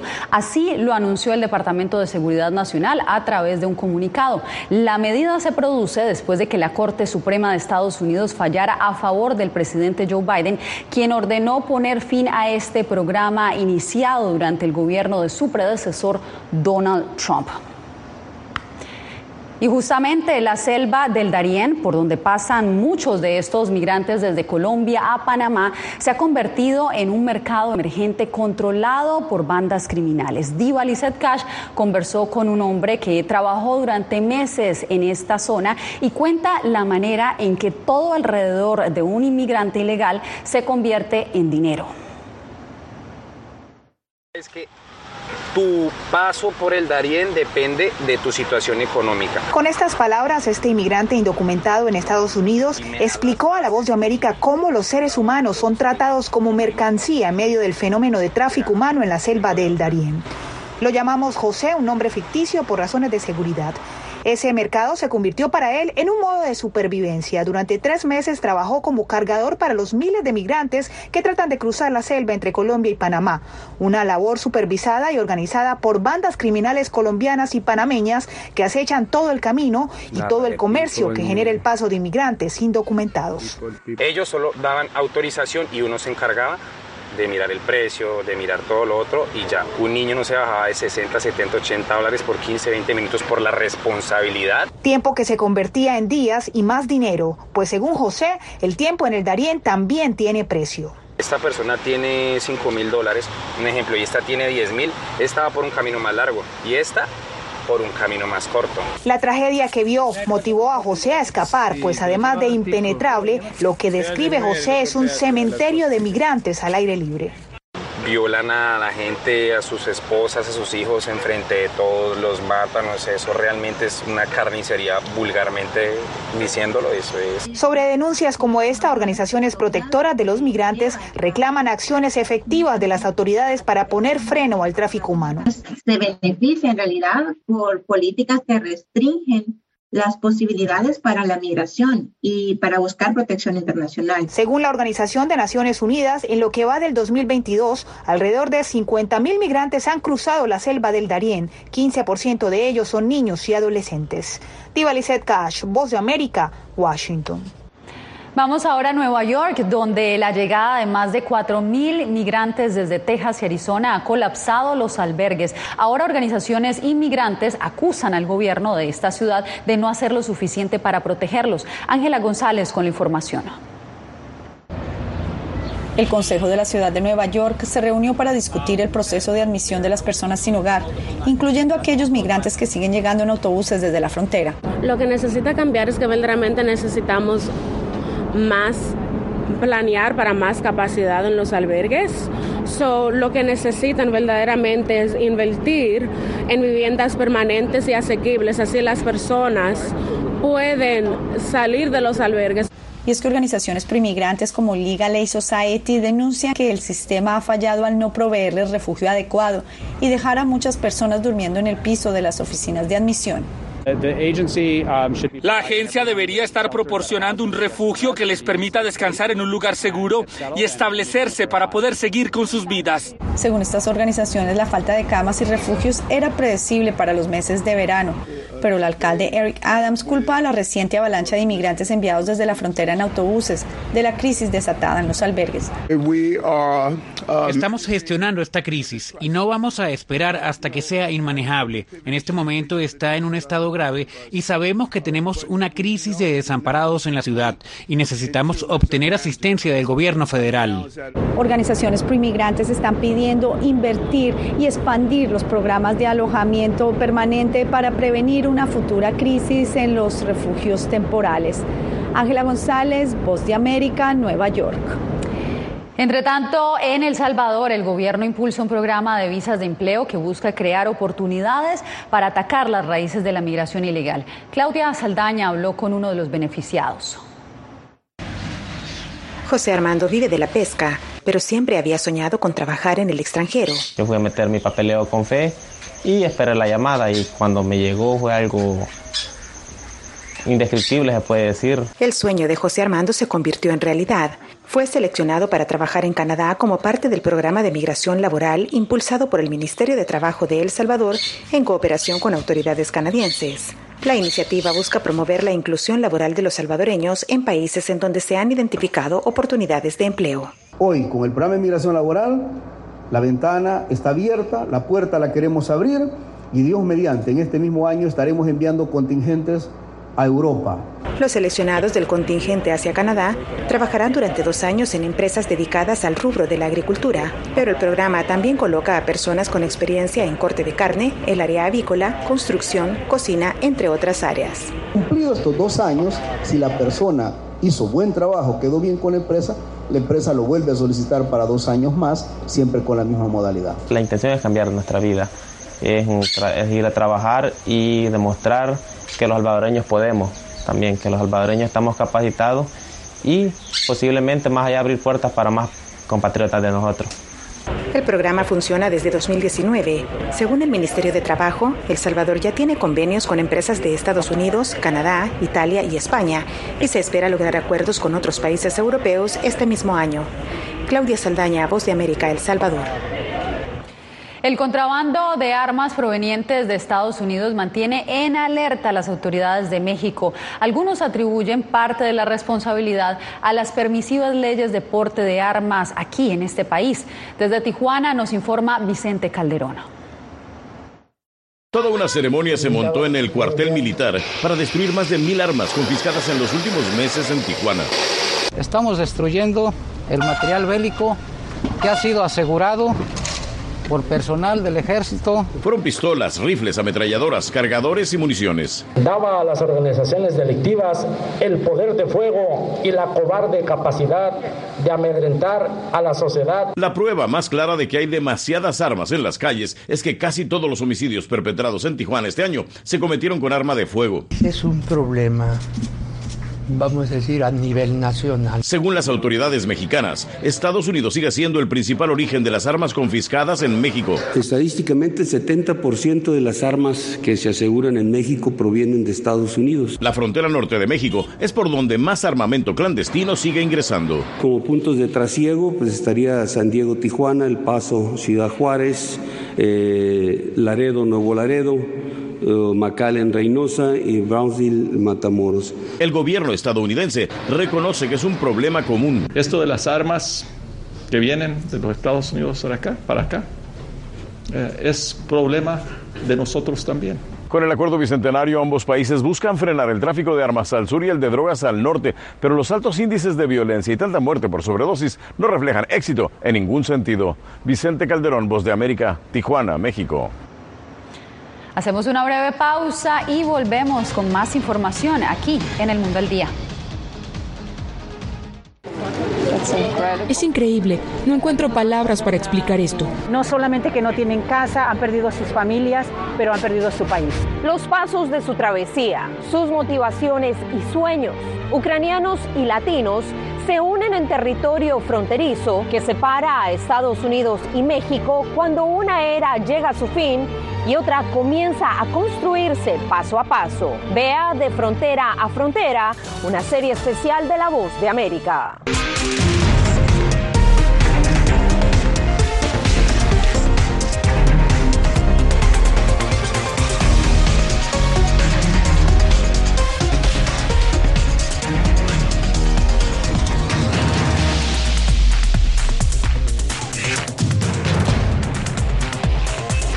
Venezuela 360, cada semana por La Voz de América.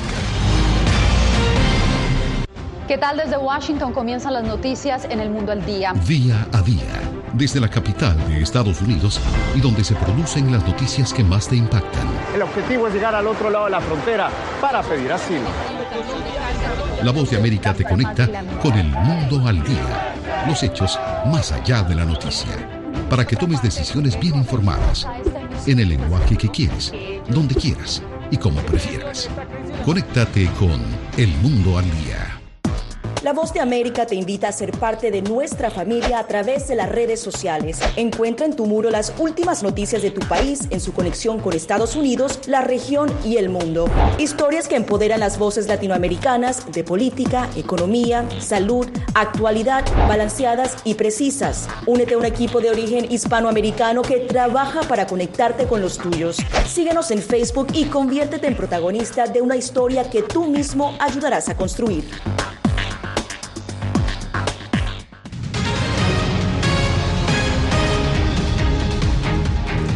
Tras el colapso de un cuarto depósito de combustible en la zona industrial de Matanzas en Cuba, Estados Unidos ofreció ayuda al gobierno de la isla. Mientras el fuego que inició el viernes continúa propagándose y la crisis energética se agudiza, la Embajada de Washington en La Habana indicó en sus redes sociales que Estados Unidos vigila cuidadosamente la situación en Matanzas y está a la espera en caso de que Cuba requiera asistencia humanitaria o técnica. El incendio ha cobrado la vida de un bombero, se ha reportado además 16 desaparecidos y más de un centenar de heridos. Más noticias. La inseguridad ciudadana es un mal que agobia a gran parte de América Latina. Pues un reciente estudio de la empresa Seide Gallup situó a Ecuador en el tercer puesto en la región en cuanto a robos y asaltos detrás de Guatemala y Nicaragua. Néstor Aguilera nos amplía el panorama desde Quito.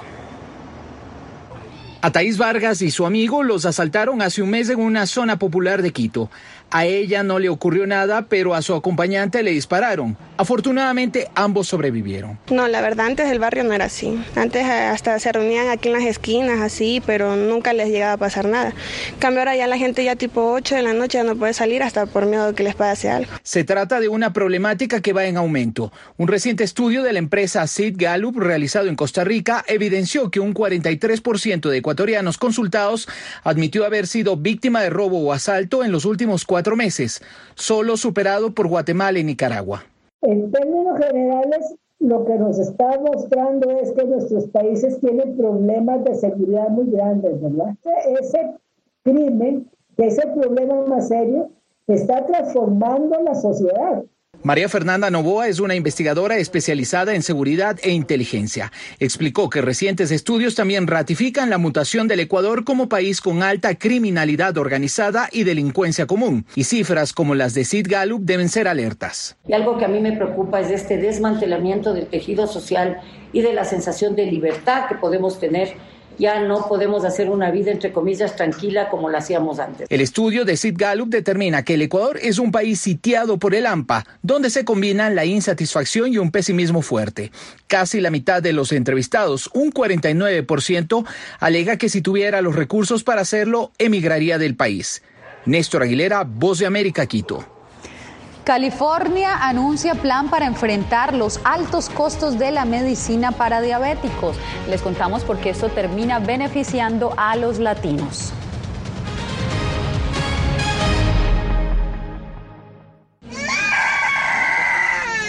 They are scared. Some of them lost their houses uh, during bombardments.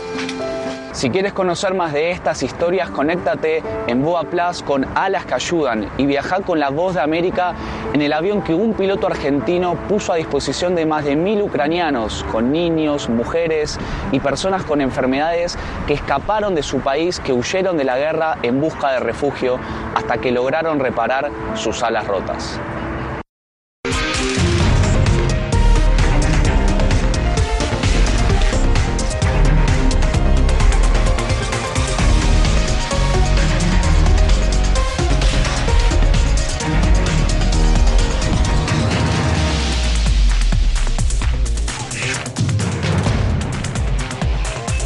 Venezuela 360, cada semana por La Voz de América. ¿Qué tal desde Washington comienzan las noticias en el mundo al día? Día a día, desde la capital de Estados Unidos y donde se producen las noticias que más te impactan. El objetivo es llegar al otro lado de la frontera para pedir asilo. La Voz de América te conecta con el mundo al día, los hechos más allá de la noticia, para que tomes decisiones bien informadas en el lenguaje que quieres, donde quieras y como prefieras. Conéctate con El Mundo al Día. Actualidad. Vamos a ver otra cepa nueva y otra cepa nueva. Análisis. En realidad, mucha de esta gente va a quedar parada de nuevo y va a ser una tragedia humana. Debate. Dejen la obsesión. La obsesión la tienen ustedes. Con la información más allá de los titulares. El tema energético es algo que se está analizando. La inflación es un problema global. 30 y 50 metros están ya las tropas. Su respuesta, doctor. Todas las semanas por La Voz de América.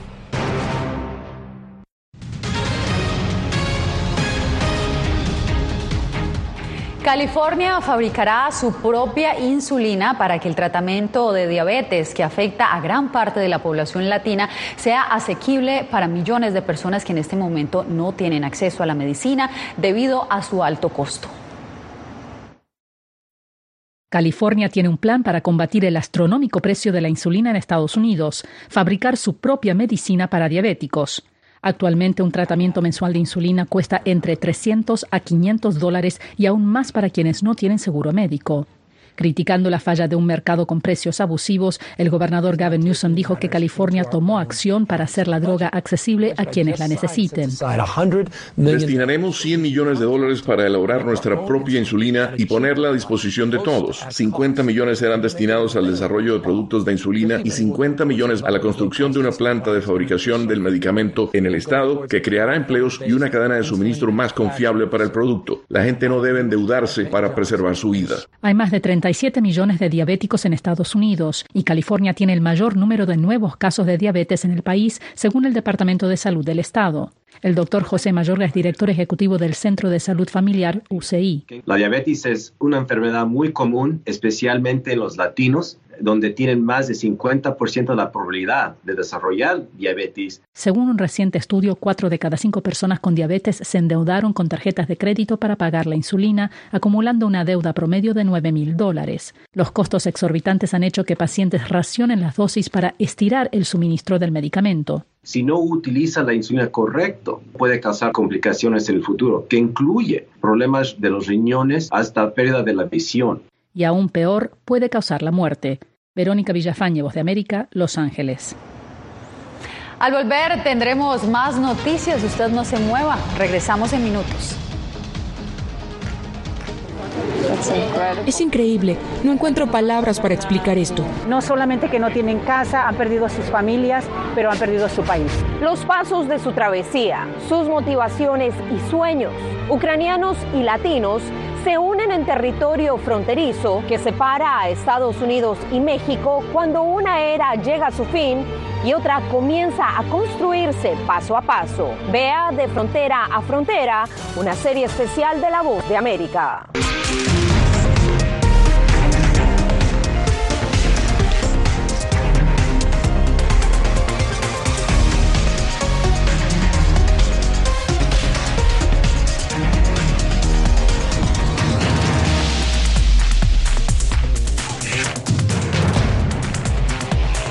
Venezuela 360, cada semana por La Voz de América. ¿Qué tal desde Washington comienzan las noticias en el mundo al día? Día a día, desde la capital de Estados Unidos y donde se producen las noticias que más te impactan. El objetivo es llegar al otro lado de la frontera para pedir asilo. La voz de América te conecta con el mundo al día, los hechos más allá de la noticia, para que tomes decisiones bien informadas, en el lenguaje que quieres, donde quieras y como prefieras. Conéctate con El Mundo al Día. La Voz de América te invita a ser parte de nuestra familia a través de las redes sociales. Encuentra en tu muro las últimas noticias de tu país en su conexión con Estados Unidos, la región y el mundo. Historias que empoderan las voces latinoamericanas de política, economía, salud, actualidad, balanceadas y precisas. Únete a un equipo de origen hispanoamericano que trabaja para conectarte con los tuyos. Síguenos en Facebook y conviértete en protagonista de una historia que tú mismo ayudarás a construir.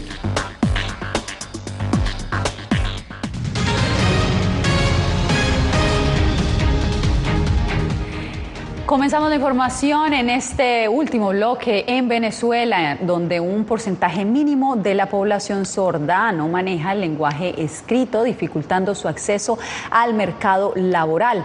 Adriana Núñez Rabascal nos dice cómo algunos han superado esta barrera y utilizan otras capacidades para salir adelante. Un accidente le hizo perder la audición cuando era pequeño. A pesar de eso, Juan Duarte pudo graduarse de técnico superior en informática. Durante 13 años ha trabajado como asesor de ventas en una tienda por departamentos en Caracas. Sí, es muy difícil conseguir trabajo porque hay mucha empresa y no creía nada la persona como discapacidad. Juan aprendió a leer los labios y es esa su principal vía para entender a los demás, pero el uso obligatorio de mascarillas por la pandemia le impuso un nuevo reto que intenta vencer. Yo le digo al cliente para que va a tapabocas, el cliente no, porque hay alguno que sí quiere y hay otro que no quiere. El tapabocas también le complicó la labor a José Gregorio Lavado, quien trabaja como taxista y encontró en su hijo, quien lleva el mismo nombre, un apoyo para eso estoy yo acompañándolo como copiloto. La legislación venezolana establece que las empresas deben incorporar en su nómina a 5% de personas con algún tipo de discapacidad. Hay algunos eh, trabajos que piden un perfil profesional y eh, piensan que un sordo, aunque tenga dicho perfil, no califica por el hecho de ser sordo y entonces lo, lo someten a actividades por así decirlo, menos este, competitivas, como por ejemplo área de limpieza. En Venezuela, 9 de cada 10 sordos no dominan el idioma español para leer o escribir. La confederación que los representa advierte que el país se está quedando sin profesores de lenguaje de señas, porque la mayoría han emigrado debido a la crisis económica, lo que compromete el desarrollo de las personas con discapacidad auditiva. Adriana Núñez Rabascal, Voz de América, Caracas. La estrella del tenis Serena Williams anunció su inminente retiro de las canchas. La 23 veces campeona del Grand Slam confirmó el fin de su carrera en un artículo de la revista Vogue, en el que también reveló que su motivación para alejarse del tenis es el deseo de tener un tercer, un, tener un segundo hijo. La deportista de 40 años se ha comprometido a jugar en el Western and Southern Open en Cincinnati y el US Open a finales de este mes. Al parecer, ese será su último torneo. Con esta historia llegamos al final de esta emisión. Gracias por informarse en el mundo al día. Les informó Yasmín López. Nos vemos nuevamente.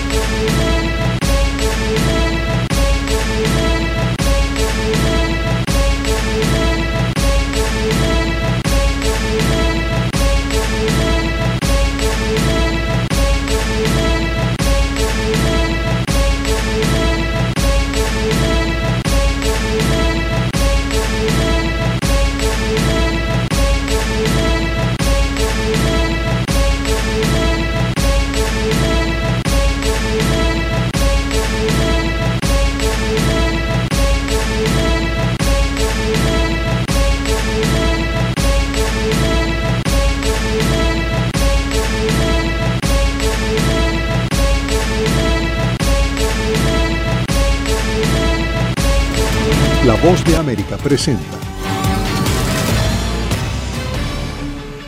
Cada semana La Voz de América te invita a ser parte de Venezuela 360. Para empoderar las voces que quieren reunir a tu país. Para escribir con ritmos contagiosos. Un nuevo capítulo en tu historia. Con un mismo lenguaje. El de la esperanza. El del futuro. El de la vida. Únete a un equipo de origen hispanoamericano que trabaja para conectarnos con el ADN venezolano. Conéctate con los tuyos. Conéctate con nosotros. Conéctate en WhatsApp digitando más 1-202-549-8691. Y conviértete en protagonista de una historia que tú mismo ayudarás a construir. Conéctate cuantas veces quieras con Venezuela 360 en buenoticias.com. Y sé parte de nuestro equipo de redacción a través de tu conexión WhatsApp.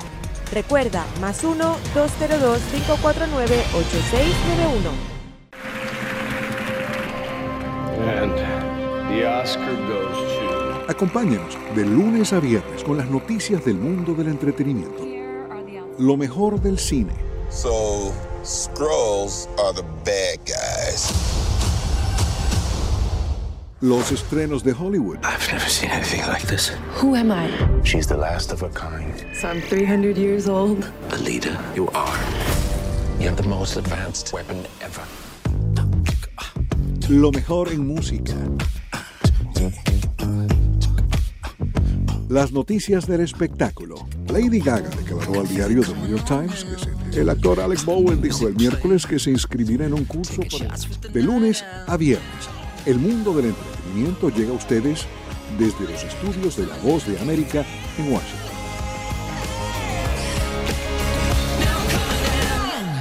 Debido a que los planes de México para explotar el litio son aún incipientes, el convenio con el gobierno de Bolivia tendrá como principal objetivo el intercambio de información y transferencia de tecnología.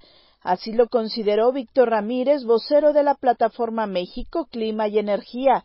En su más reciente visita a Bolivia, el canciller mexicano Marcelo Ebrard recorrió el complejo industrial de yacimientos de litio boliviano para conocer el funcionamiento de las cuatro plantas.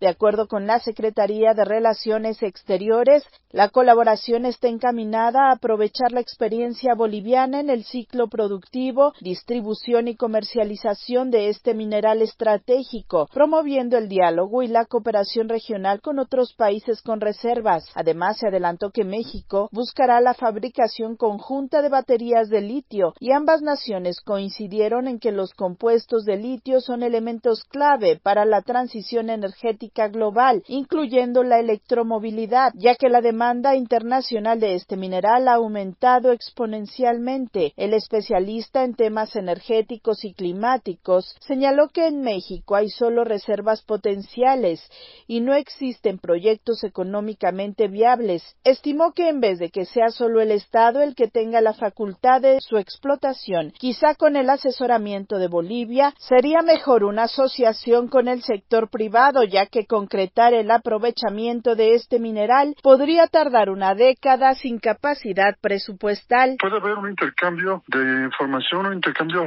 de tecnología, pero pues eh, en realidad creo que hay industrias, hay empresas que ya tienen mucho más adelantado el desarrollo y no estoy seguro de que esto pueda traer ventajas competitivas al Estado mexicano, ¿no? O tal vez a transferencia tecnológica en caso de que ya se haya desarrollado algo, algo en Bolivia. Se prevé que este mes se publique la ley orgánica para la explotación de litio, que incluirá la creación de una empresa estatal que dependerá de la Secretaría de Energía. Sara Pablo, Voz de América, Ciudad de México. Estas son las noticias.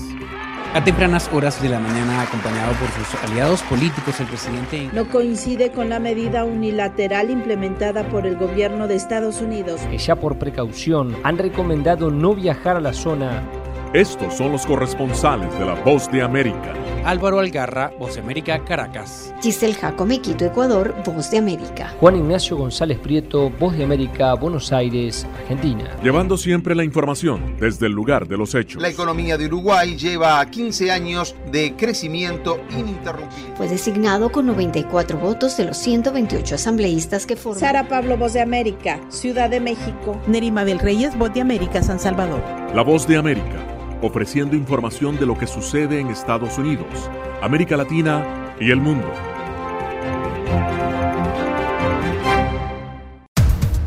Los acontecimientos de Estados Unidos, América Latina y el mundo en 30 minutos. Con corresponsales en varios puntos del país. El Mundo al Día se emite desde nuestros estudios en Washington a través de nuestras afiliadas en la región latinoamericana, con la información balanceada de lo que sucede en Estados Unidos y el mundo. Los espero de lunes a viernes a través de La Voz de América.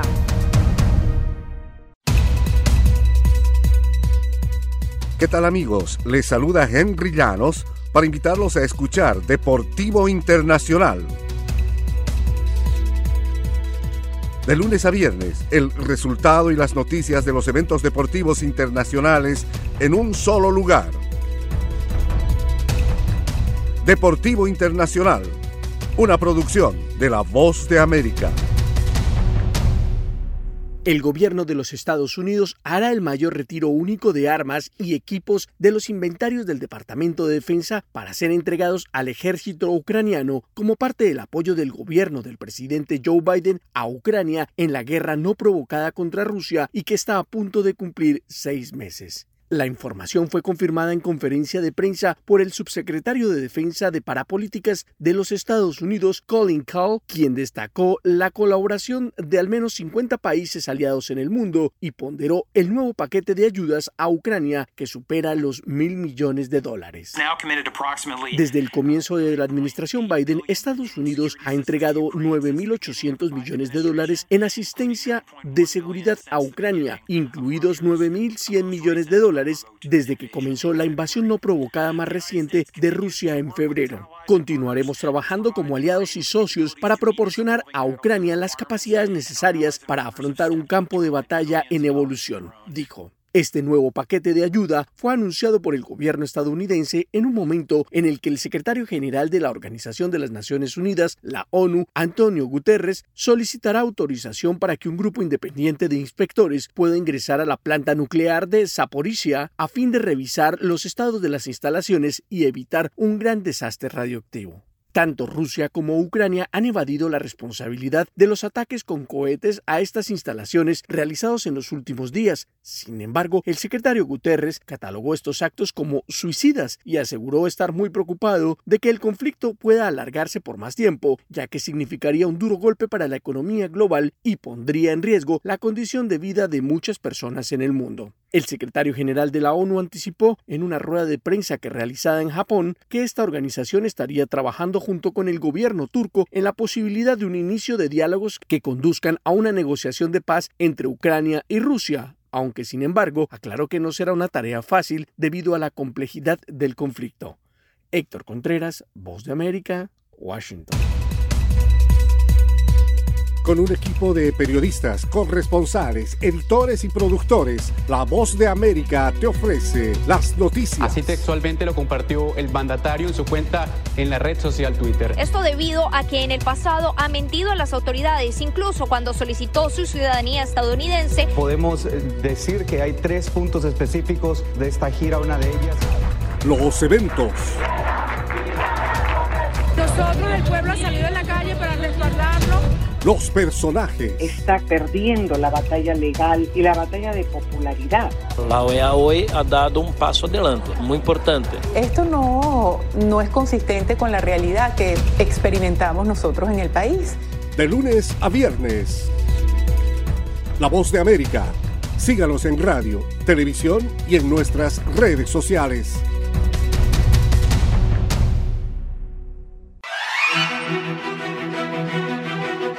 De lunes a viernes, La Voz de América te ofrece Conversando con la Voz de América. Saludos desde Washington, soy Yoconda Tapia y estamos en Conversando con la Voz de América. Un diálogo con los protagonistas de las noticias. Eso no son negociaciones, eso es una farsa. De lunes a viernes, a través de nuestras afiliadas en la región. Conversando con la Voz de América.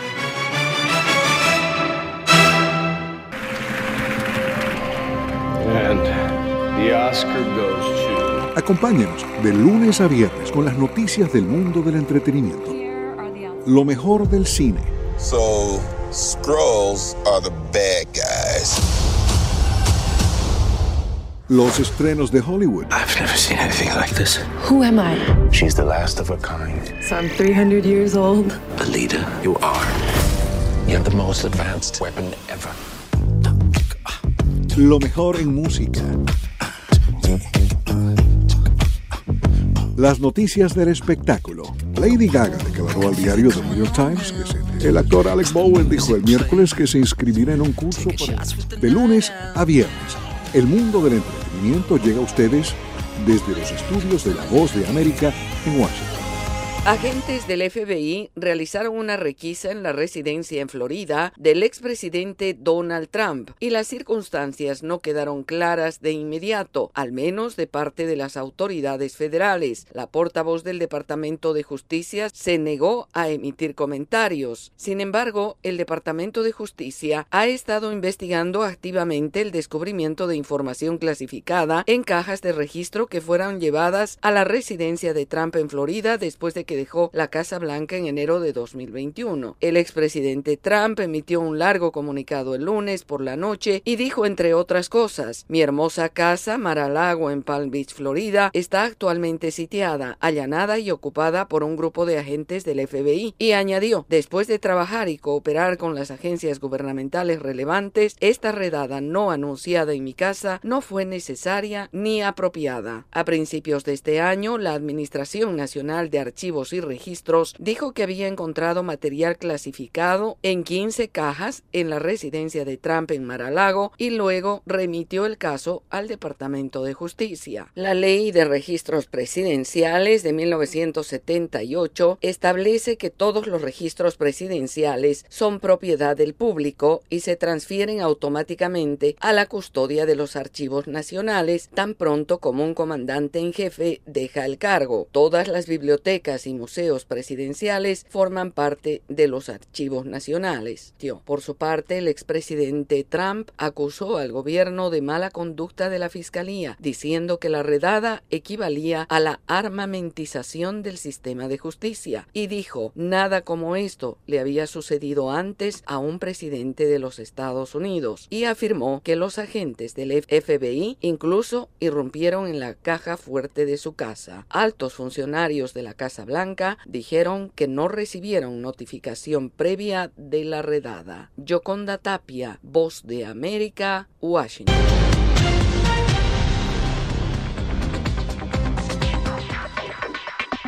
Sabemos que las mascarillas son una de las mejores herramientas para protegernos del COVID-19, pero con la aparición de nuevas variantes, los expertos están descubriendo que no todas las mascarillas cuentan con el mismo nivel de protección.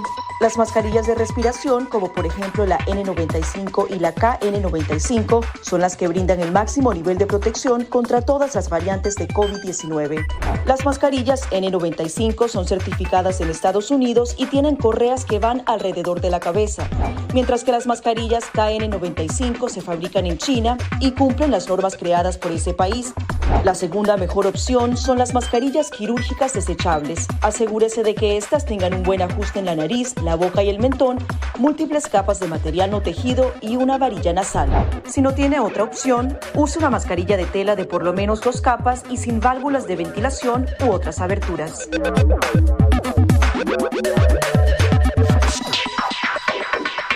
De tocar la mascarilla, límpiese las manos con un desinfectante a base de alcohol o con agua y jabón y compruebe que la mascarilla no tenga roturas o agujeros. Para una mascarilla de tela, ajústela de manera que cubra la boca, nariz y barbilla sin dejar huecos a los lados y coloque las tiras por detrás de su cabeza o de sus orejas.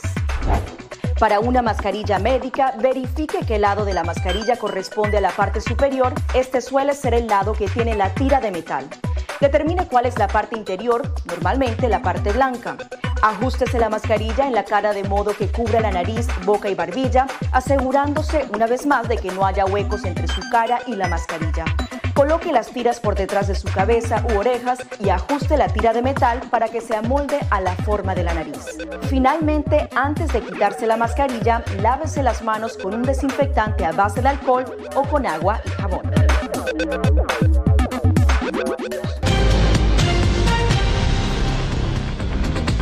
Voz de América te invita a ser parte de nuestra familia a través de las redes sociales. Encuentra en tu muro las últimas noticias de tu país en su conexión con Estados Unidos, la región y el mundo. Historias que empoderan las voces latinoamericanas de política, economía, salud, actualidad, balanceadas y precisas. Únete a un equipo de origen hispanoamericano que trabaja para conectarte con los tuyos. Síguenos en Facebook y conviértete en protagonista de una historia que tú mismo ayudarás a construir. En momentos de crisis políticas y sociales, algunos gobiernos autoritarios recurren al bloqueo del acceso a Internet como herramienta para detener la información que entra o sale de su país. No obstante, existen algunas alternativas que te ayudarán a continuar conectado a la red a pesar de la censura oficial. Una de las más efectivas es el VPN o red virtual privada por sus siglas en inglés. La VPN pretende simular que la persona está en otro lugar del mundo y no en el país que esté restringiendo el acceso a Internet, de manera que es incapaz de detectar esa conexión interna y así se puede utilizar Internet con normalidad. Las ofertas de VPN en el mercado son muchas y las puedes buscar escribiendo las iniciales VPN en los motores de búsqueda, pero es importante descargarla o adquirirla antes de perder la conexión al Internet.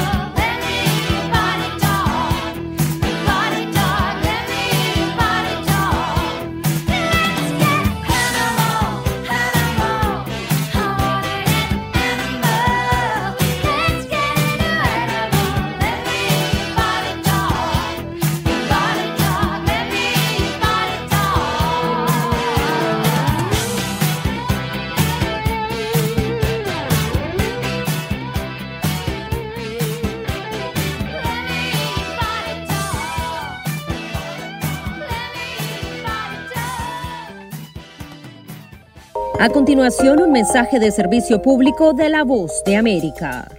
Para evitar la propagación del coronavirus en casa, recuerde que solo toma unos minutos limpiar las superficies que más toca en su vivienda, manijas de las puertas, interruptores de la luz, lugares donde come, control remoto, entre otros. Esto por lo menos una vez al día. Este fue un aviso de servicio público de la voz de América. Descarga la aplicación y escucha la radio de tu generación. Universal Estéreo.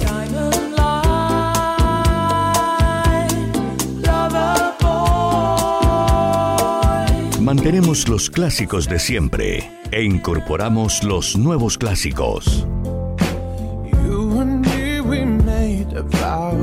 Universal Estéreo, la radio que te vio crecer. Música, el lenguaje universal. Disponible en Google Play Store.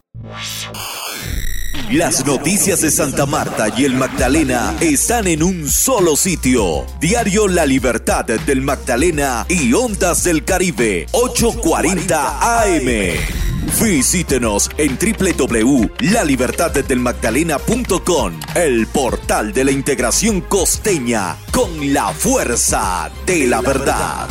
Llegó la tienda express, el más espectacular programa de fidelidad para tenderos y consumidor final. La tienda express, módulo de mercadeo y radio promocional que se comunica con los tenderos a través de la radio. La tienda express, una realización de punto marketing. Mayores informes en el 315-545-3545. No permita que su marca se quede sola en el punto de venta. En Punto Marketing conocemos cómo interactuar con el consumidor final, diseñamos estrategias, hacemos impulso y tomas promocionales en grandes superficies, mayoristas y conocemos muy bien al canal tradicional.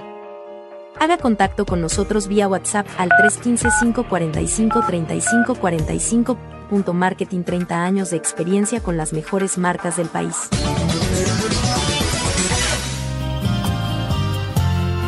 Solo Universal Estéreo logra reunir lo mejor de los 70s, 80s y 90s.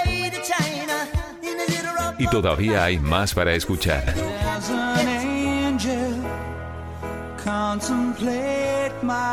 Clásicos, solo clásicos, en Universal. Ahora puedes tener a Universal Estéreo en 24 horas al día. www.universalestereo.com Descarga gratis la aplicación Red Radial. Ya está disponible para Android y encuentras siempre una radio para tu gusto. www.redradial.co Desde la voz de América en Washington les informa Tony Cano. El FBI allanó la finca Mar-a-Lago del expresidente Donald Trump como parte de una investigación en torno a si se llevó archivos confidenciales de la Casa Blanca a su residencia en Florida, dijeron personas al tanto del asunto el lunes. Trump dio a conocer la acción policial en un largo comunicado en el que denunció que los agentes habían abierto su caja fuerte en una búsqueda que describió como evidencia de momentos oscuros para nuestra nación.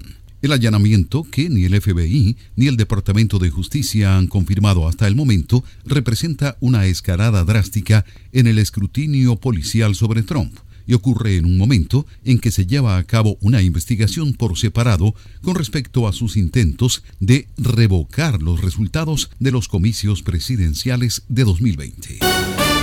Un comité de la Cámara de Representantes de Estados Unidos tiene derecho a ver las declaraciones de impuestos del expresidente Donald Trump, dictaminó este martes un tribunal federal de apelaciones. El Comité de Medios y Arbitrios de la Cámara puso una demanda en 2019 para forzar la divulgación de las declaraciones de impuestos, una disputa que se prolongó durante 19 meses después de que Trump dejara el cargo. La Corte de Apelaciones de Estados Unidos para el circuito del Distrito de Columbia falló en contra del expresidente republicano.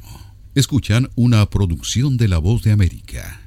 El presidente Joe Biden firmó este martes una ley bipartidista de 280 mil millones de dólares para estimular la fabricación de tecnología de punta en el país, parte de los esfuerzos de su gobierno para fortalecer la competitividad sobre China acompañado por legisladores, funcionarios sindicales, políticos locales y líderes de negocios, Biden celebró la medida que incentivará las inversiones en la industria estadounidense de los semiconductores para aliviar la dependencia del país en las cadenas de suministros del exterior en bienes cruciales de tecnología.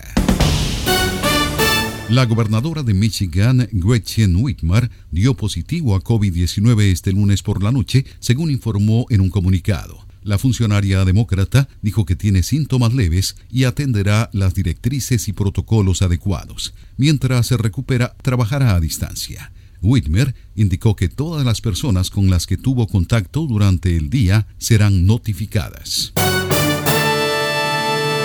Walmart ha mantenido conversaciones con empresas de medios de comunicación para incluir el entretenimiento en streaming en su servicio de afiliación, informó este martes el New York Times, citando a personas con conocimiento de las conversaciones. Desde la Voz de América en Washington, les informó Tony Cano. Estas son las noticias. A tempranas horas de la mañana, acompañado por sus aliados políticos, el presidente no coincide con la medida unilateral implementada por el gobierno de Estados Unidos. Que ya por precaución han recomendado no viajar a la zona estos son los corresponsales de La Voz de América.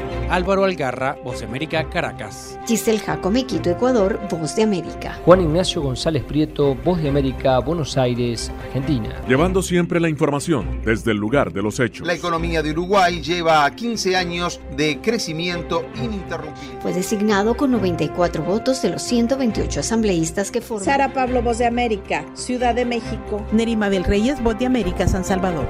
La Voz de América ofreciendo información de lo que sucede en Estados Unidos, América Latina y el mundo.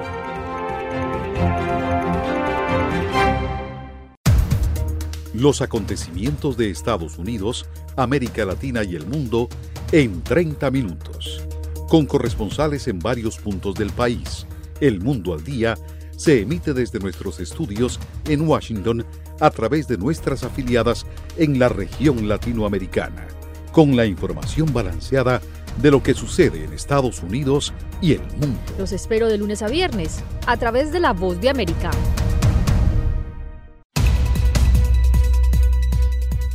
¿Qué tal amigos? Les saluda Henry Llanos para invitarlos a escuchar Deportivo Internacional. De lunes a viernes, el resultado y las noticias de los eventos deportivos internacionales en un solo lugar Deportivo Internacional, una producción de La Voz de América. Estados Unidos avanza en su carrera estratégica para competir en la producción de semiconductores en un pulso clave con China, principal rival económico para la administración de Joe Biden. Con la mirada puesta en el futuro tecnológico, el mandatario estadounidense firmó la ley de chips y ciencia orientada a impulsar la industria de los microchips en el país. Estas diminutas estructuras son indispensables para la vida moderna y en la actualidad casi el 90% de su fabricación mundial procede de Asia, concretamente de China, Taiwán y Corea del Sur. En un esfuerzo por dejar atrás la dependencia asiática y competir en este mercado, Estados Unidos invertirá más de 52 mil millones de dólares en subvenciones, anunció el presidente Joe Biden. Una inversión única en Estados Unidos, una ley de la que el pueblo estadounidense puede estar orgulloso. Ustedes representan porque estamos mejor posicionados que cualquier otra nación en el mundo para ganar la competencia económica del siglo XXI.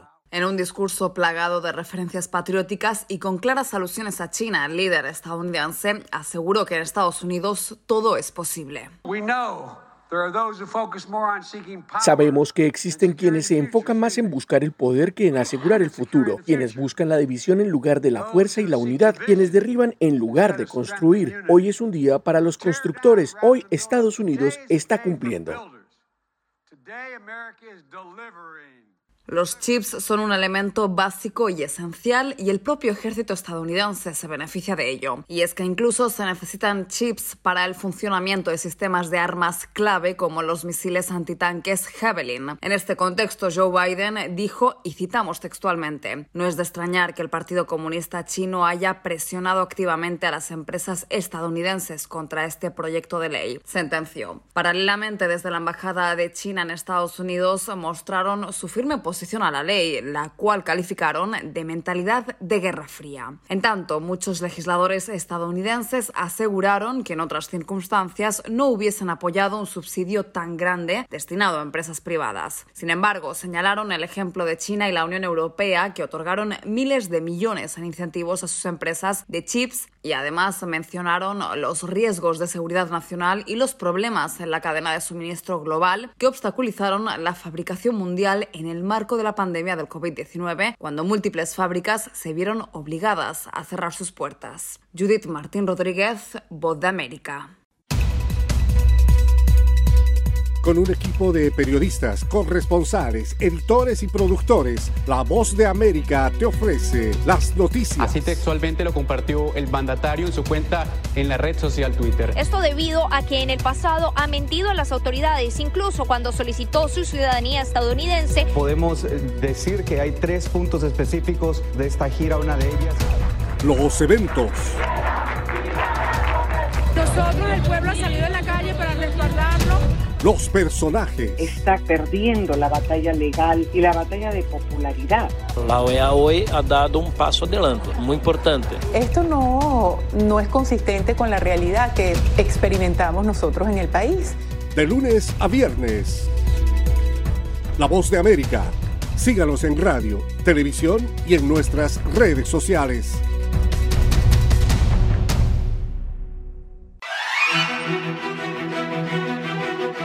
De lunes a viernes, La Voz de América te ofrece Conversando con la Voz de América. Saludos desde Washington, soy Yoconda Tapia y estamos en Conversando con la Voz de América. Un diálogo con los protagonistas de las noticias. Eso no son negociaciones, eso es una farsa. De lunes a viernes, a través de nuestras afiliadas en la región.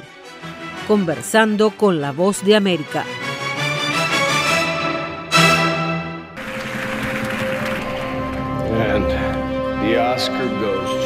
Acompáñenos de lunes a viernes con las noticias del mundo del entretenimiento. Lo mejor del cine. So, Scrolls are the bad guys. Los estrenos de Hollywood. I've never seen anything like this. Who am I? She's the last of her kind. So I'm 300 years old. A leader, you are. You're the most advanced weapon ever. Lo mejor en música. Las noticias del espectáculo. Lady Gaga declaró al diario The New York Times que se, el actor Alex Bowen dijo el miércoles que se inscribirá en un curso para, de lunes a viernes. El mundo del entretenimiento llega a ustedes desde los estudios de La Voz de América en Washington. El Departamento de Seguridad Nacional de los Estados Unidos anunció que el fin de la política conocida como Quédate en México, que fuera instaurada durante el gobierno del expresidente Donald Trump y el desmonte de esta medida podría permitir el ingreso al país gradualmente de miles de migrantes que actualmente están represados en territorio mexicano.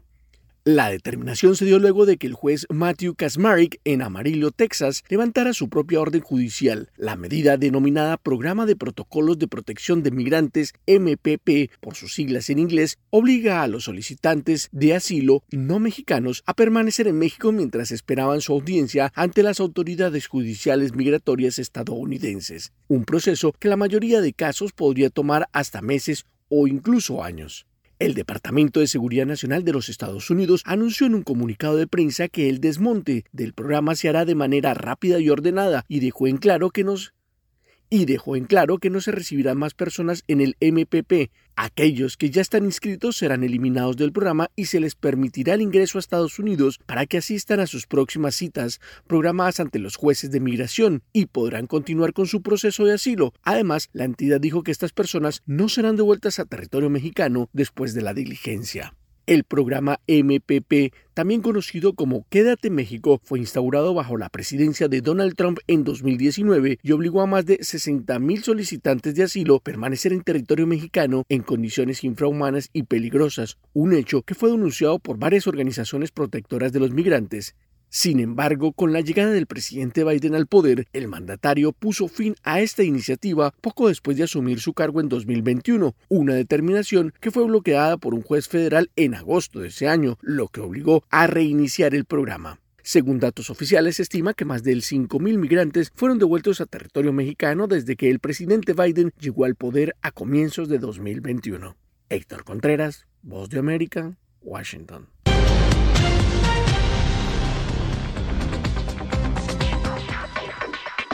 Sabemos que las mascarillas son una de las mejores herramientas para protegernos del COVID-19, pero con la aparición de nuevas variantes, los expertos están descubriendo que no todas las mascarillas cuentan con el mismo nivel de protección. Las mascarillas de respiración, como por ejemplo la N95 y la KN95, son las que brindan el máximo nivel de protección contra todas las variantes de COVID-19. Las mascarillas N95 son certificadas en Estados Unidos y tienen correas que van alrededor de la cabeza, mientras que las mascarillas KN95 se fabrican en China y cumplen las normas creadas por ese país.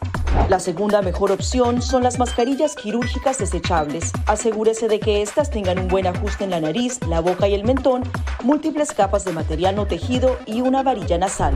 Si no tiene otra opción, use una mascarilla de tela de por lo menos dos capas y sin válvulas de ventilación u otras aberturas.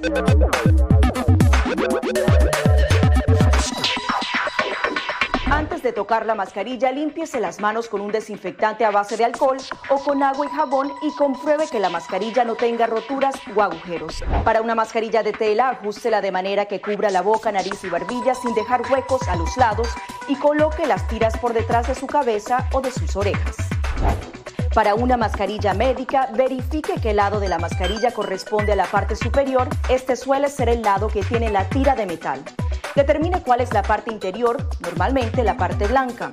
Ajústese la mascarilla en la cara de modo que cubra la nariz, boca y barbilla, asegurándose una vez más de que no haya huecos entre su cara y la mascarilla. Coloque las tiras por detrás de su cabeza u orejas y ajuste la tira de metal para que se amolde a la forma de la nariz. Finalmente, antes de quitarse la mascarilla, lávese las manos con un desinfectante a base de alcohol o con agua y jabón.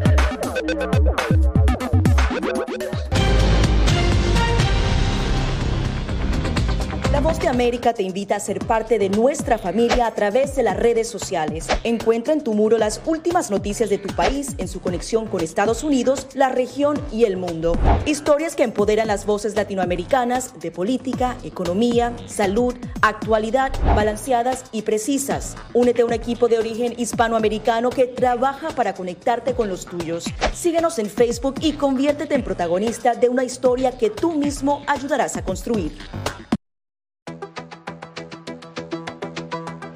En momentos de crisis políticas y sociales, algunos gobiernos autoritarios recurren al bloqueo del acceso a Internet como herramienta para detener la información que entra o sale de su país.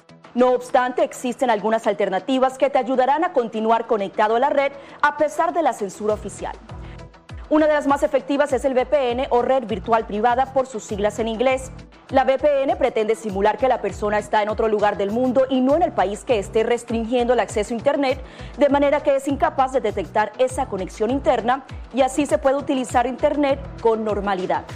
Las ofertas de VPN en el mercado son muchas y las puedes buscar escribiendo las iniciales VPN en los motores de búsqueda, pero es importante descargarla o adquirirla antes de perder la conexión al Internet.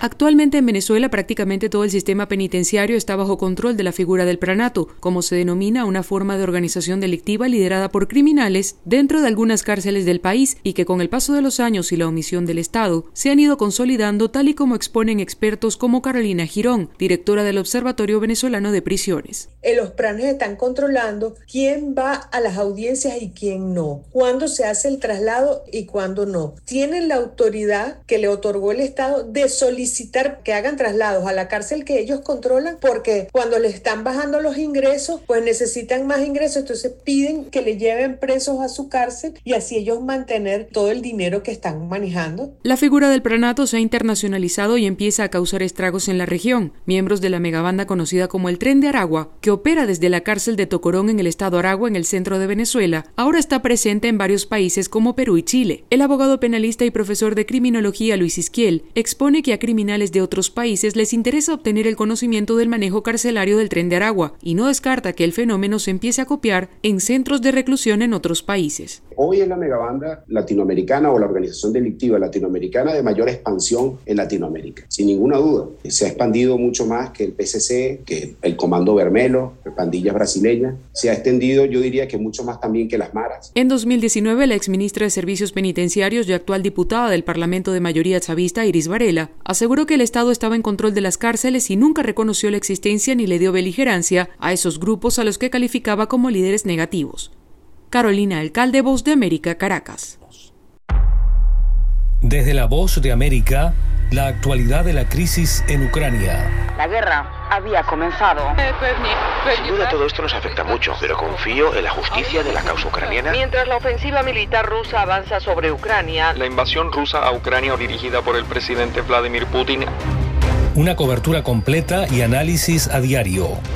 Todos sus habitantes quieren escapar cuanto antes. Salvador no escapará a los efectos. El ejército ucraniano dice que la cantidad de ataques de artillería en la... Haciéndose audible la invasión en Ucrania. Guatemala condenó enérgicamente la tensión que crece entre Ucrania y Rusia. Ricardo Marquina para La Voz de América desde Kiev, Ucrania.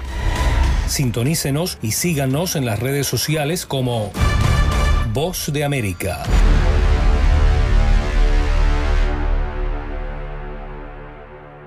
¿Qué tal desde Washington comienzan las noticias en el mundo al día? Día a día, desde la capital de Estados Unidos y donde se producen las noticias que más te impactan. El objetivo es llegar al otro lado de la frontera para pedir asilo. La voz de América te conecta con el mundo al día, los hechos más allá de la noticia, para que tomes decisiones bien informadas, en el lenguaje que quieres, donde quieras y como prefieras. Conéctate con El Mundo al Día. La Voz de América te invita a ser parte de nuestra familia a través de las redes sociales. Encuentra en tu muro las últimas noticias de tu país en su conexión con Estados Unidos, la región y el mundo. Historias que empoderan las voces latinoamericanas de política, economía, salud, actualidad, balanceadas y precisas. Únete a un equipo de origen hispanoamericano que trabaja para conectarte con los tuyos. Síguenos en Facebook y conviértete en protagonista de una historia que tú mismo ayudarás a construir. Ecuador se ha convertido en uno de los países que lucha contra el crimen organizado y el narcotráfico de manera efectiva y le ha llevado a convertirse, según el último informe de la Organización de Naciones Unidas, en el tercer país con mayor incautación de droga del mundo. La vecindad con Colombia, uno de los mayores productores de cocaína, hace que aumente el tráfico de estupefacientes, pero al mismo tiempo da la oportunidad para que los operativos de incautación sean cada vez más certeros. Para el analista en seguridad Mario Pazmiño, las zonas más afectadas por esto son las que comparten frontera en la costa pacífica. Estamos subiendo en los niveles de salida de droga por el territorio ecuatoriano. El vector entre el departamento de Nariño y la provincia de Esmeraldas es de 74.5% de toda la producción de cocaína sale por esa, por esa ruta. El país ha incrementado la seguridad en las zonas de los principales puertos marítimos como el de Guayaquil, que exporta el 46% de los productos que Ecuador lleva hasta Estados Unidos, Europa y Asia. Este puerto es utilizado por los narcotraficantes para enviar productos en cajas de fruta o artesanías. En 2021, Ecuador capturó 40 de las 55 toneladas que fueron incautadas en la región con la ayuda de canes y grupos élite de la policía antinarcóticos. El canciller Juan Carlos Holguín mencionó que el problema del tráfico de estupefacientes hay que abordarlo desde el punto de vista de la prevención y no solo del combate al consumo. No podemos solamente abordar el problema de origen, tenemos que abordar el problema de destino. Y tenemos que tener un abordaje, como ha dicho el presidente de la República, solidario, mutuo. En el mundo, 284 millones de personas consumen drogas. En Ecuador, un 12% de la droga incautada estaba destinada a consumo interno, mientras el 88% de ella tenía destinos diversos, como España, Bélgica, Países Bajos, algunos países de Asia y otros de África. El gobierno señaló que también está implementando los procesos de incautación de precursores químicos para el procesamiento de drogas. Giselle Jacome, Voz de América, Quito. A continuación, un mensaje de servicio público de la Voz de América. Para evitar la propagación del coronavirus en casa, recuerde que solo toma unos minutos limpiar las superficies que más toca en su vivienda, manijas de las puertas, interruptores de la luz, lugares donde come, control remoto, entre otros. Esto por lo menos una vez al día. Este fue un aviso de servicio público de la Voz de América.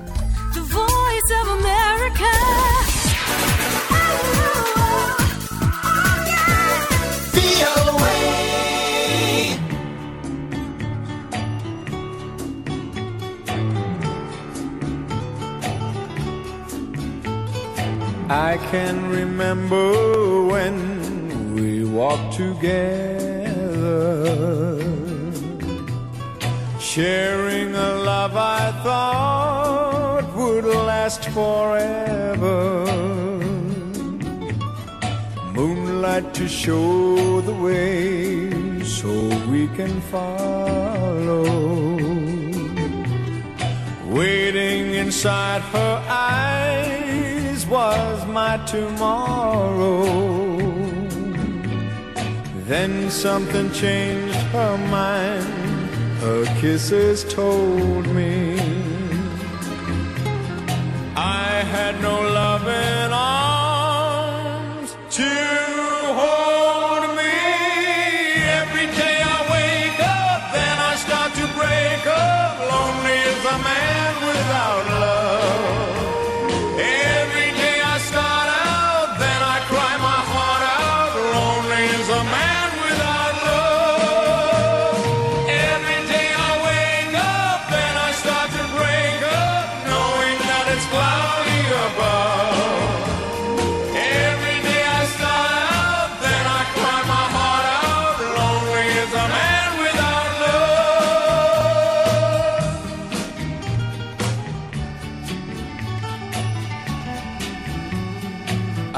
cannot face this world that's falling down on me. So if you see my girl, please send her home to me. Tell her about my heart that's slowly dying. Say I can't stop myself from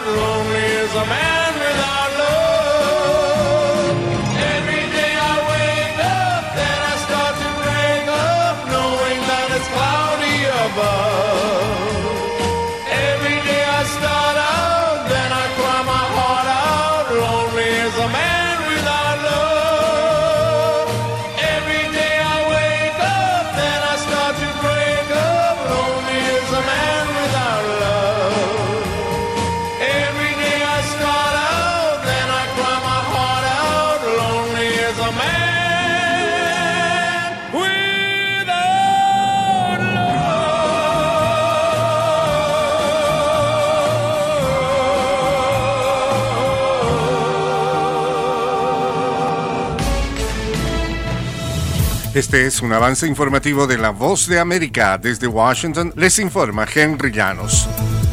Aún existe gran expectativa sobre el allanamiento de Mar-a-Lago, la residencia del expresidente Donald Trump. Nos informa José Pernalete. El cerco policial establecido en Mar-a-Lago, la residencia del expresidente Donald Trump en Palm Beach, advirtió sobre el allanamiento en proceso por parte de los agentes del FBI. La operación es parte de la investigación sobre las acusaciones que señalan a Trump como posible responsable de la eliminación incorrecta de documentos presidenciales, incluyendo material clasificado de la Casa Blanca dejó el cargo. A través de un comunicado, Trump anunció la ejecución del operativo y denunció que los agentes habían abierto su caja fuerte. José Pernalete, Voz de América. Y mientras insinuaba fuertemente otra campaña para la Casa Blanca en 2024, el expresidente de Estados Unidos, Donald Trump, enfrenta importantes investigaciones penales, federales y estatales sobre sus acciones inmediatamente después de su fallida campaña de reelección en 2020. La redada fue el más reciente indicio de que investigadores siguen enfocados en el presidente número 45 del país. Los informes dicen que los investigadores estaban buscando documentos clasificados que pudo haber llevado consigo cuando salió de Washington el año pasado. Acompáñenos de lunes a viernes con las noticias del mundo del entretenimiento, lo mejor del cine. Scrolls are the bad guys. Los estrenos de Hollywood. I've never seen anything like this. Who am I? She's the last of her kind. 300 years old. De lunes a viernes, el mundo del entretenimiento llega a ustedes desde los estudios de La Voz de América en Washington.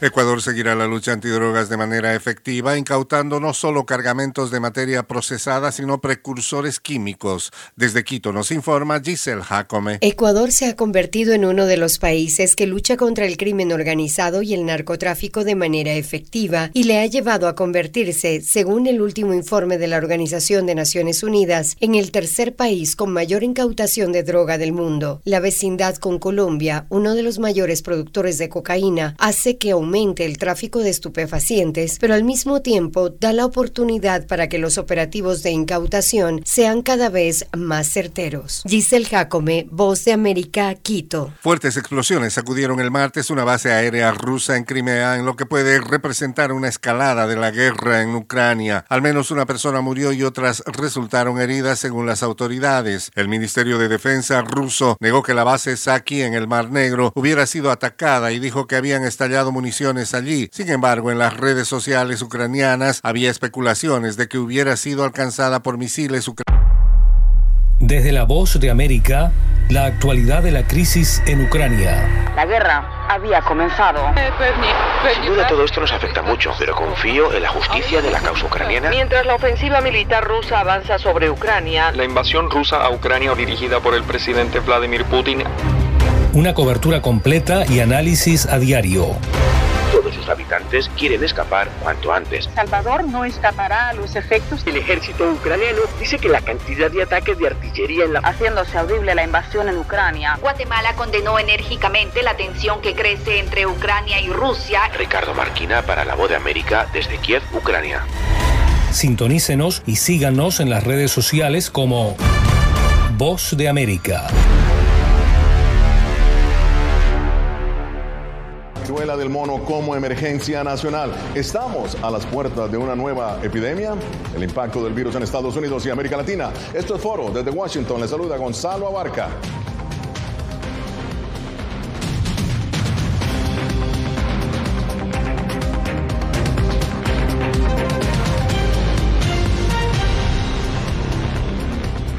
Organización Mundial de la Salud declaró la viruela del mono como una emergencia de salud global luego de que se desatara un incremento drástico en casos en todo el mundo. Estados Unidos ahora declarando emergencia nacional. Pero, ¿qué es en sí la viruela del mono?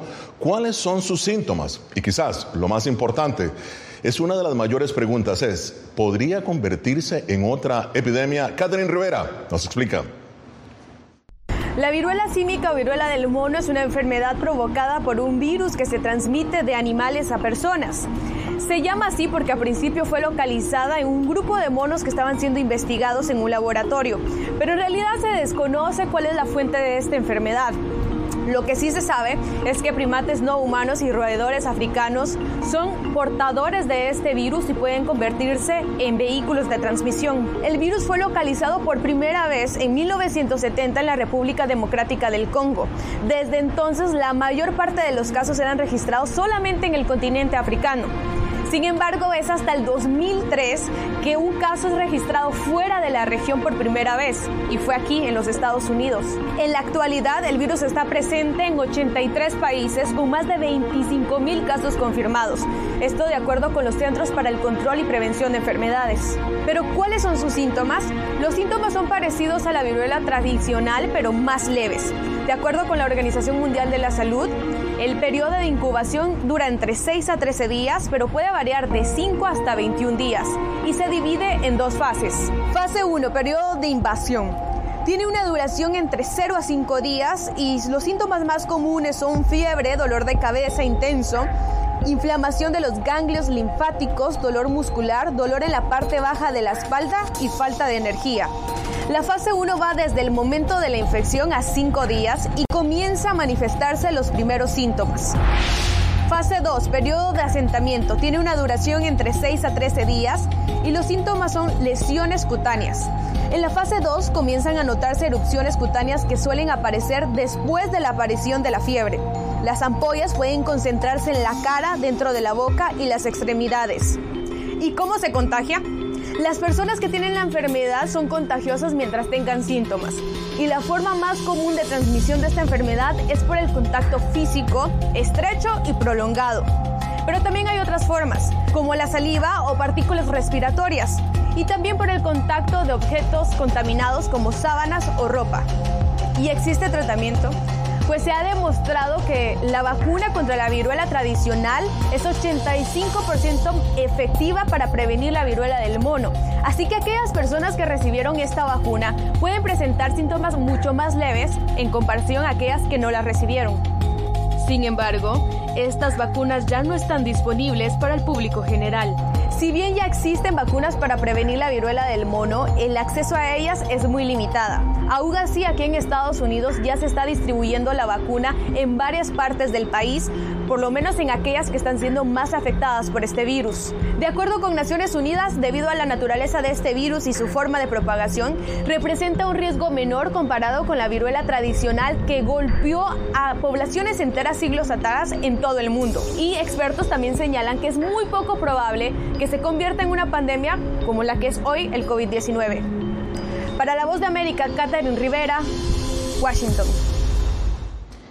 Gracias, Catherine. Y bien, la viruela del mono, de acuerdo a las cifras del Ministerio o el Departamento de Salud de Estados Unidos, afectando en este momento a casi 8 mil estadounidenses. Las últimas cifras eh, que tenemos en América Latina, 11 países precisamente están siendo afectados por esta viruela y la curva continúa hacia arriba. Pero bien, vamos a ahondar en el tema. Vamos a analizar qué es en sí, cómo está afectando, qué significa la declaratoria de emergencia. Para eso me acompaña aquí en los estudios el doctor Fabián Sandoval, presidente del Instituto de Investigación Clínica Emerson, y el doctor René Nájera, epidemiólogo, profesor de la Universidad John Hopkins. Bienvenidos ambos. Voy a empezar contigo, René. La declaración de emergencia nacional, ¿qué significa para la comunidad Fabián, perdón, Fabián, empiezo contigo. Bienvenido a, los estudios. Y lo que sí nos llama la atención es qué significa la declaración de emergencia nacional para la comunidad médica en Estados Unidos. Bueno, significa, ah, primero que todo, gracias por, la invitación aquí.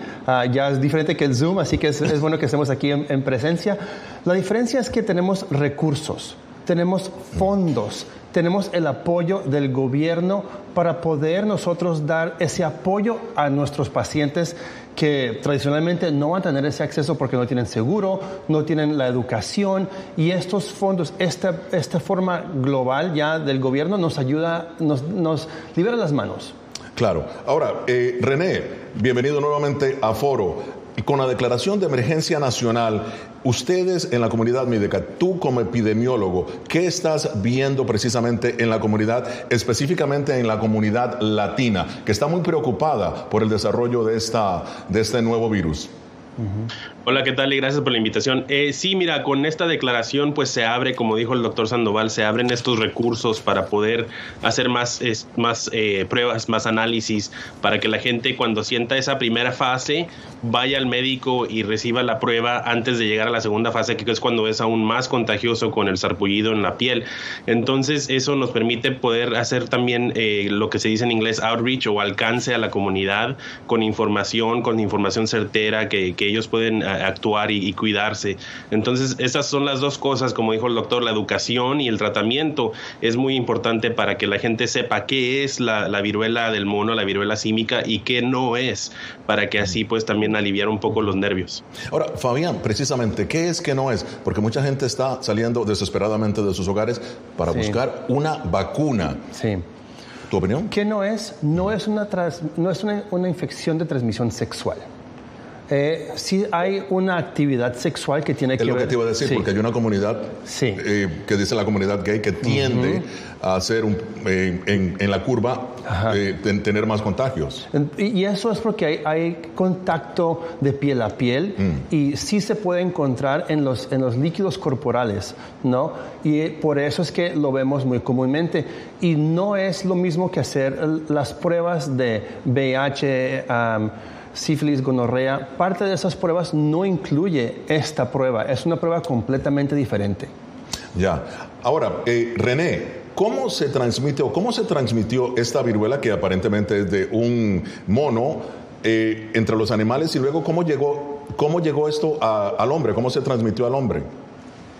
Pues esa es, la, pregunta de los 64 millones de dólares, eh, eh, como el coronavirus, ¿no? Sabemos que el coronavirus salió tal vez de un, murciélago en un, en un, en un eh, mercado en Wuhan, China. Entonces, este también así sucedió.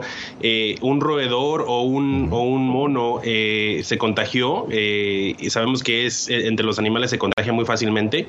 Brincó a una persona, ya sea por contacto con el, con el animal, lo, tenían en la casa, o tal vez lo, lo cazaron y, y lo comieron, algo, de, algo sucedió y el virus, pues como, como estamos aprendiendo con el COVID, eh, cambió. Y al cambiar se hizo más fácil para transmitirse de persona a persona.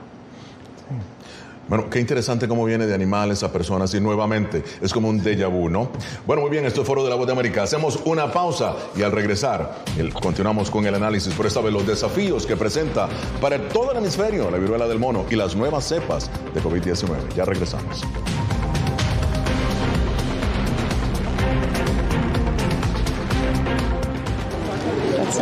Es increíble. No encuentro palabras para explicar esto. No solamente que no tienen casa, han perdido a sus familias, pero han perdido su país. Los pasos de su travesía, sus motivaciones y sueños. Ucranianos y latinos se unen en territorio fronterizo que separa a Estados Unidos y México cuando una era llega a su fin y otra comienza a construirse paso a paso. Vea de frontera a frontera una serie especial de La Voz de América.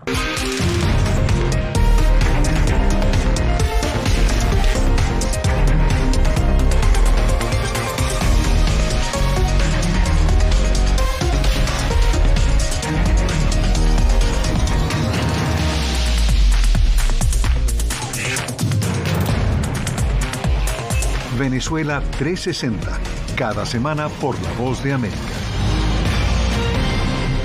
¿Qué tal desde Washington comienzan las noticias en el mundo al día? Día a día, desde la capital de Estados Unidos y donde se producen las noticias que más te impactan. El objetivo es llegar al otro lado de la frontera para pedir asilo.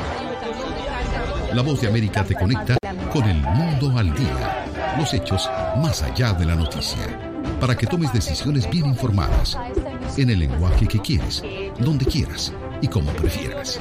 Conéctate con El Mundo al Día.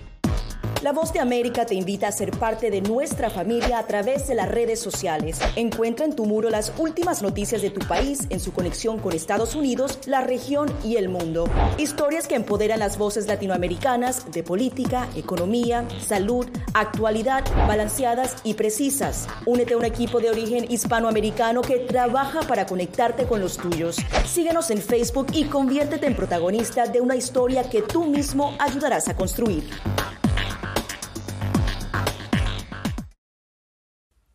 Se nos agotó el tiempo. Regresamos mañana a un nuevo Enlace Internacional. Gracias por su sintonía.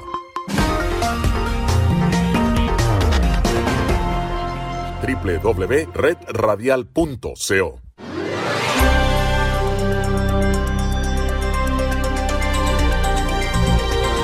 Enlace Internacional es una producción de Red Radial. Editores, Carlos Tatis, Gabriel Villarreal y Jorge Pérez. Master Control José Barreto, Jesús Peroso, Bobby Orozco y Adolfo Ferrer. Producción ejecutiva Jimmy Villarreal. www.redradial.com La radio sin fronteras.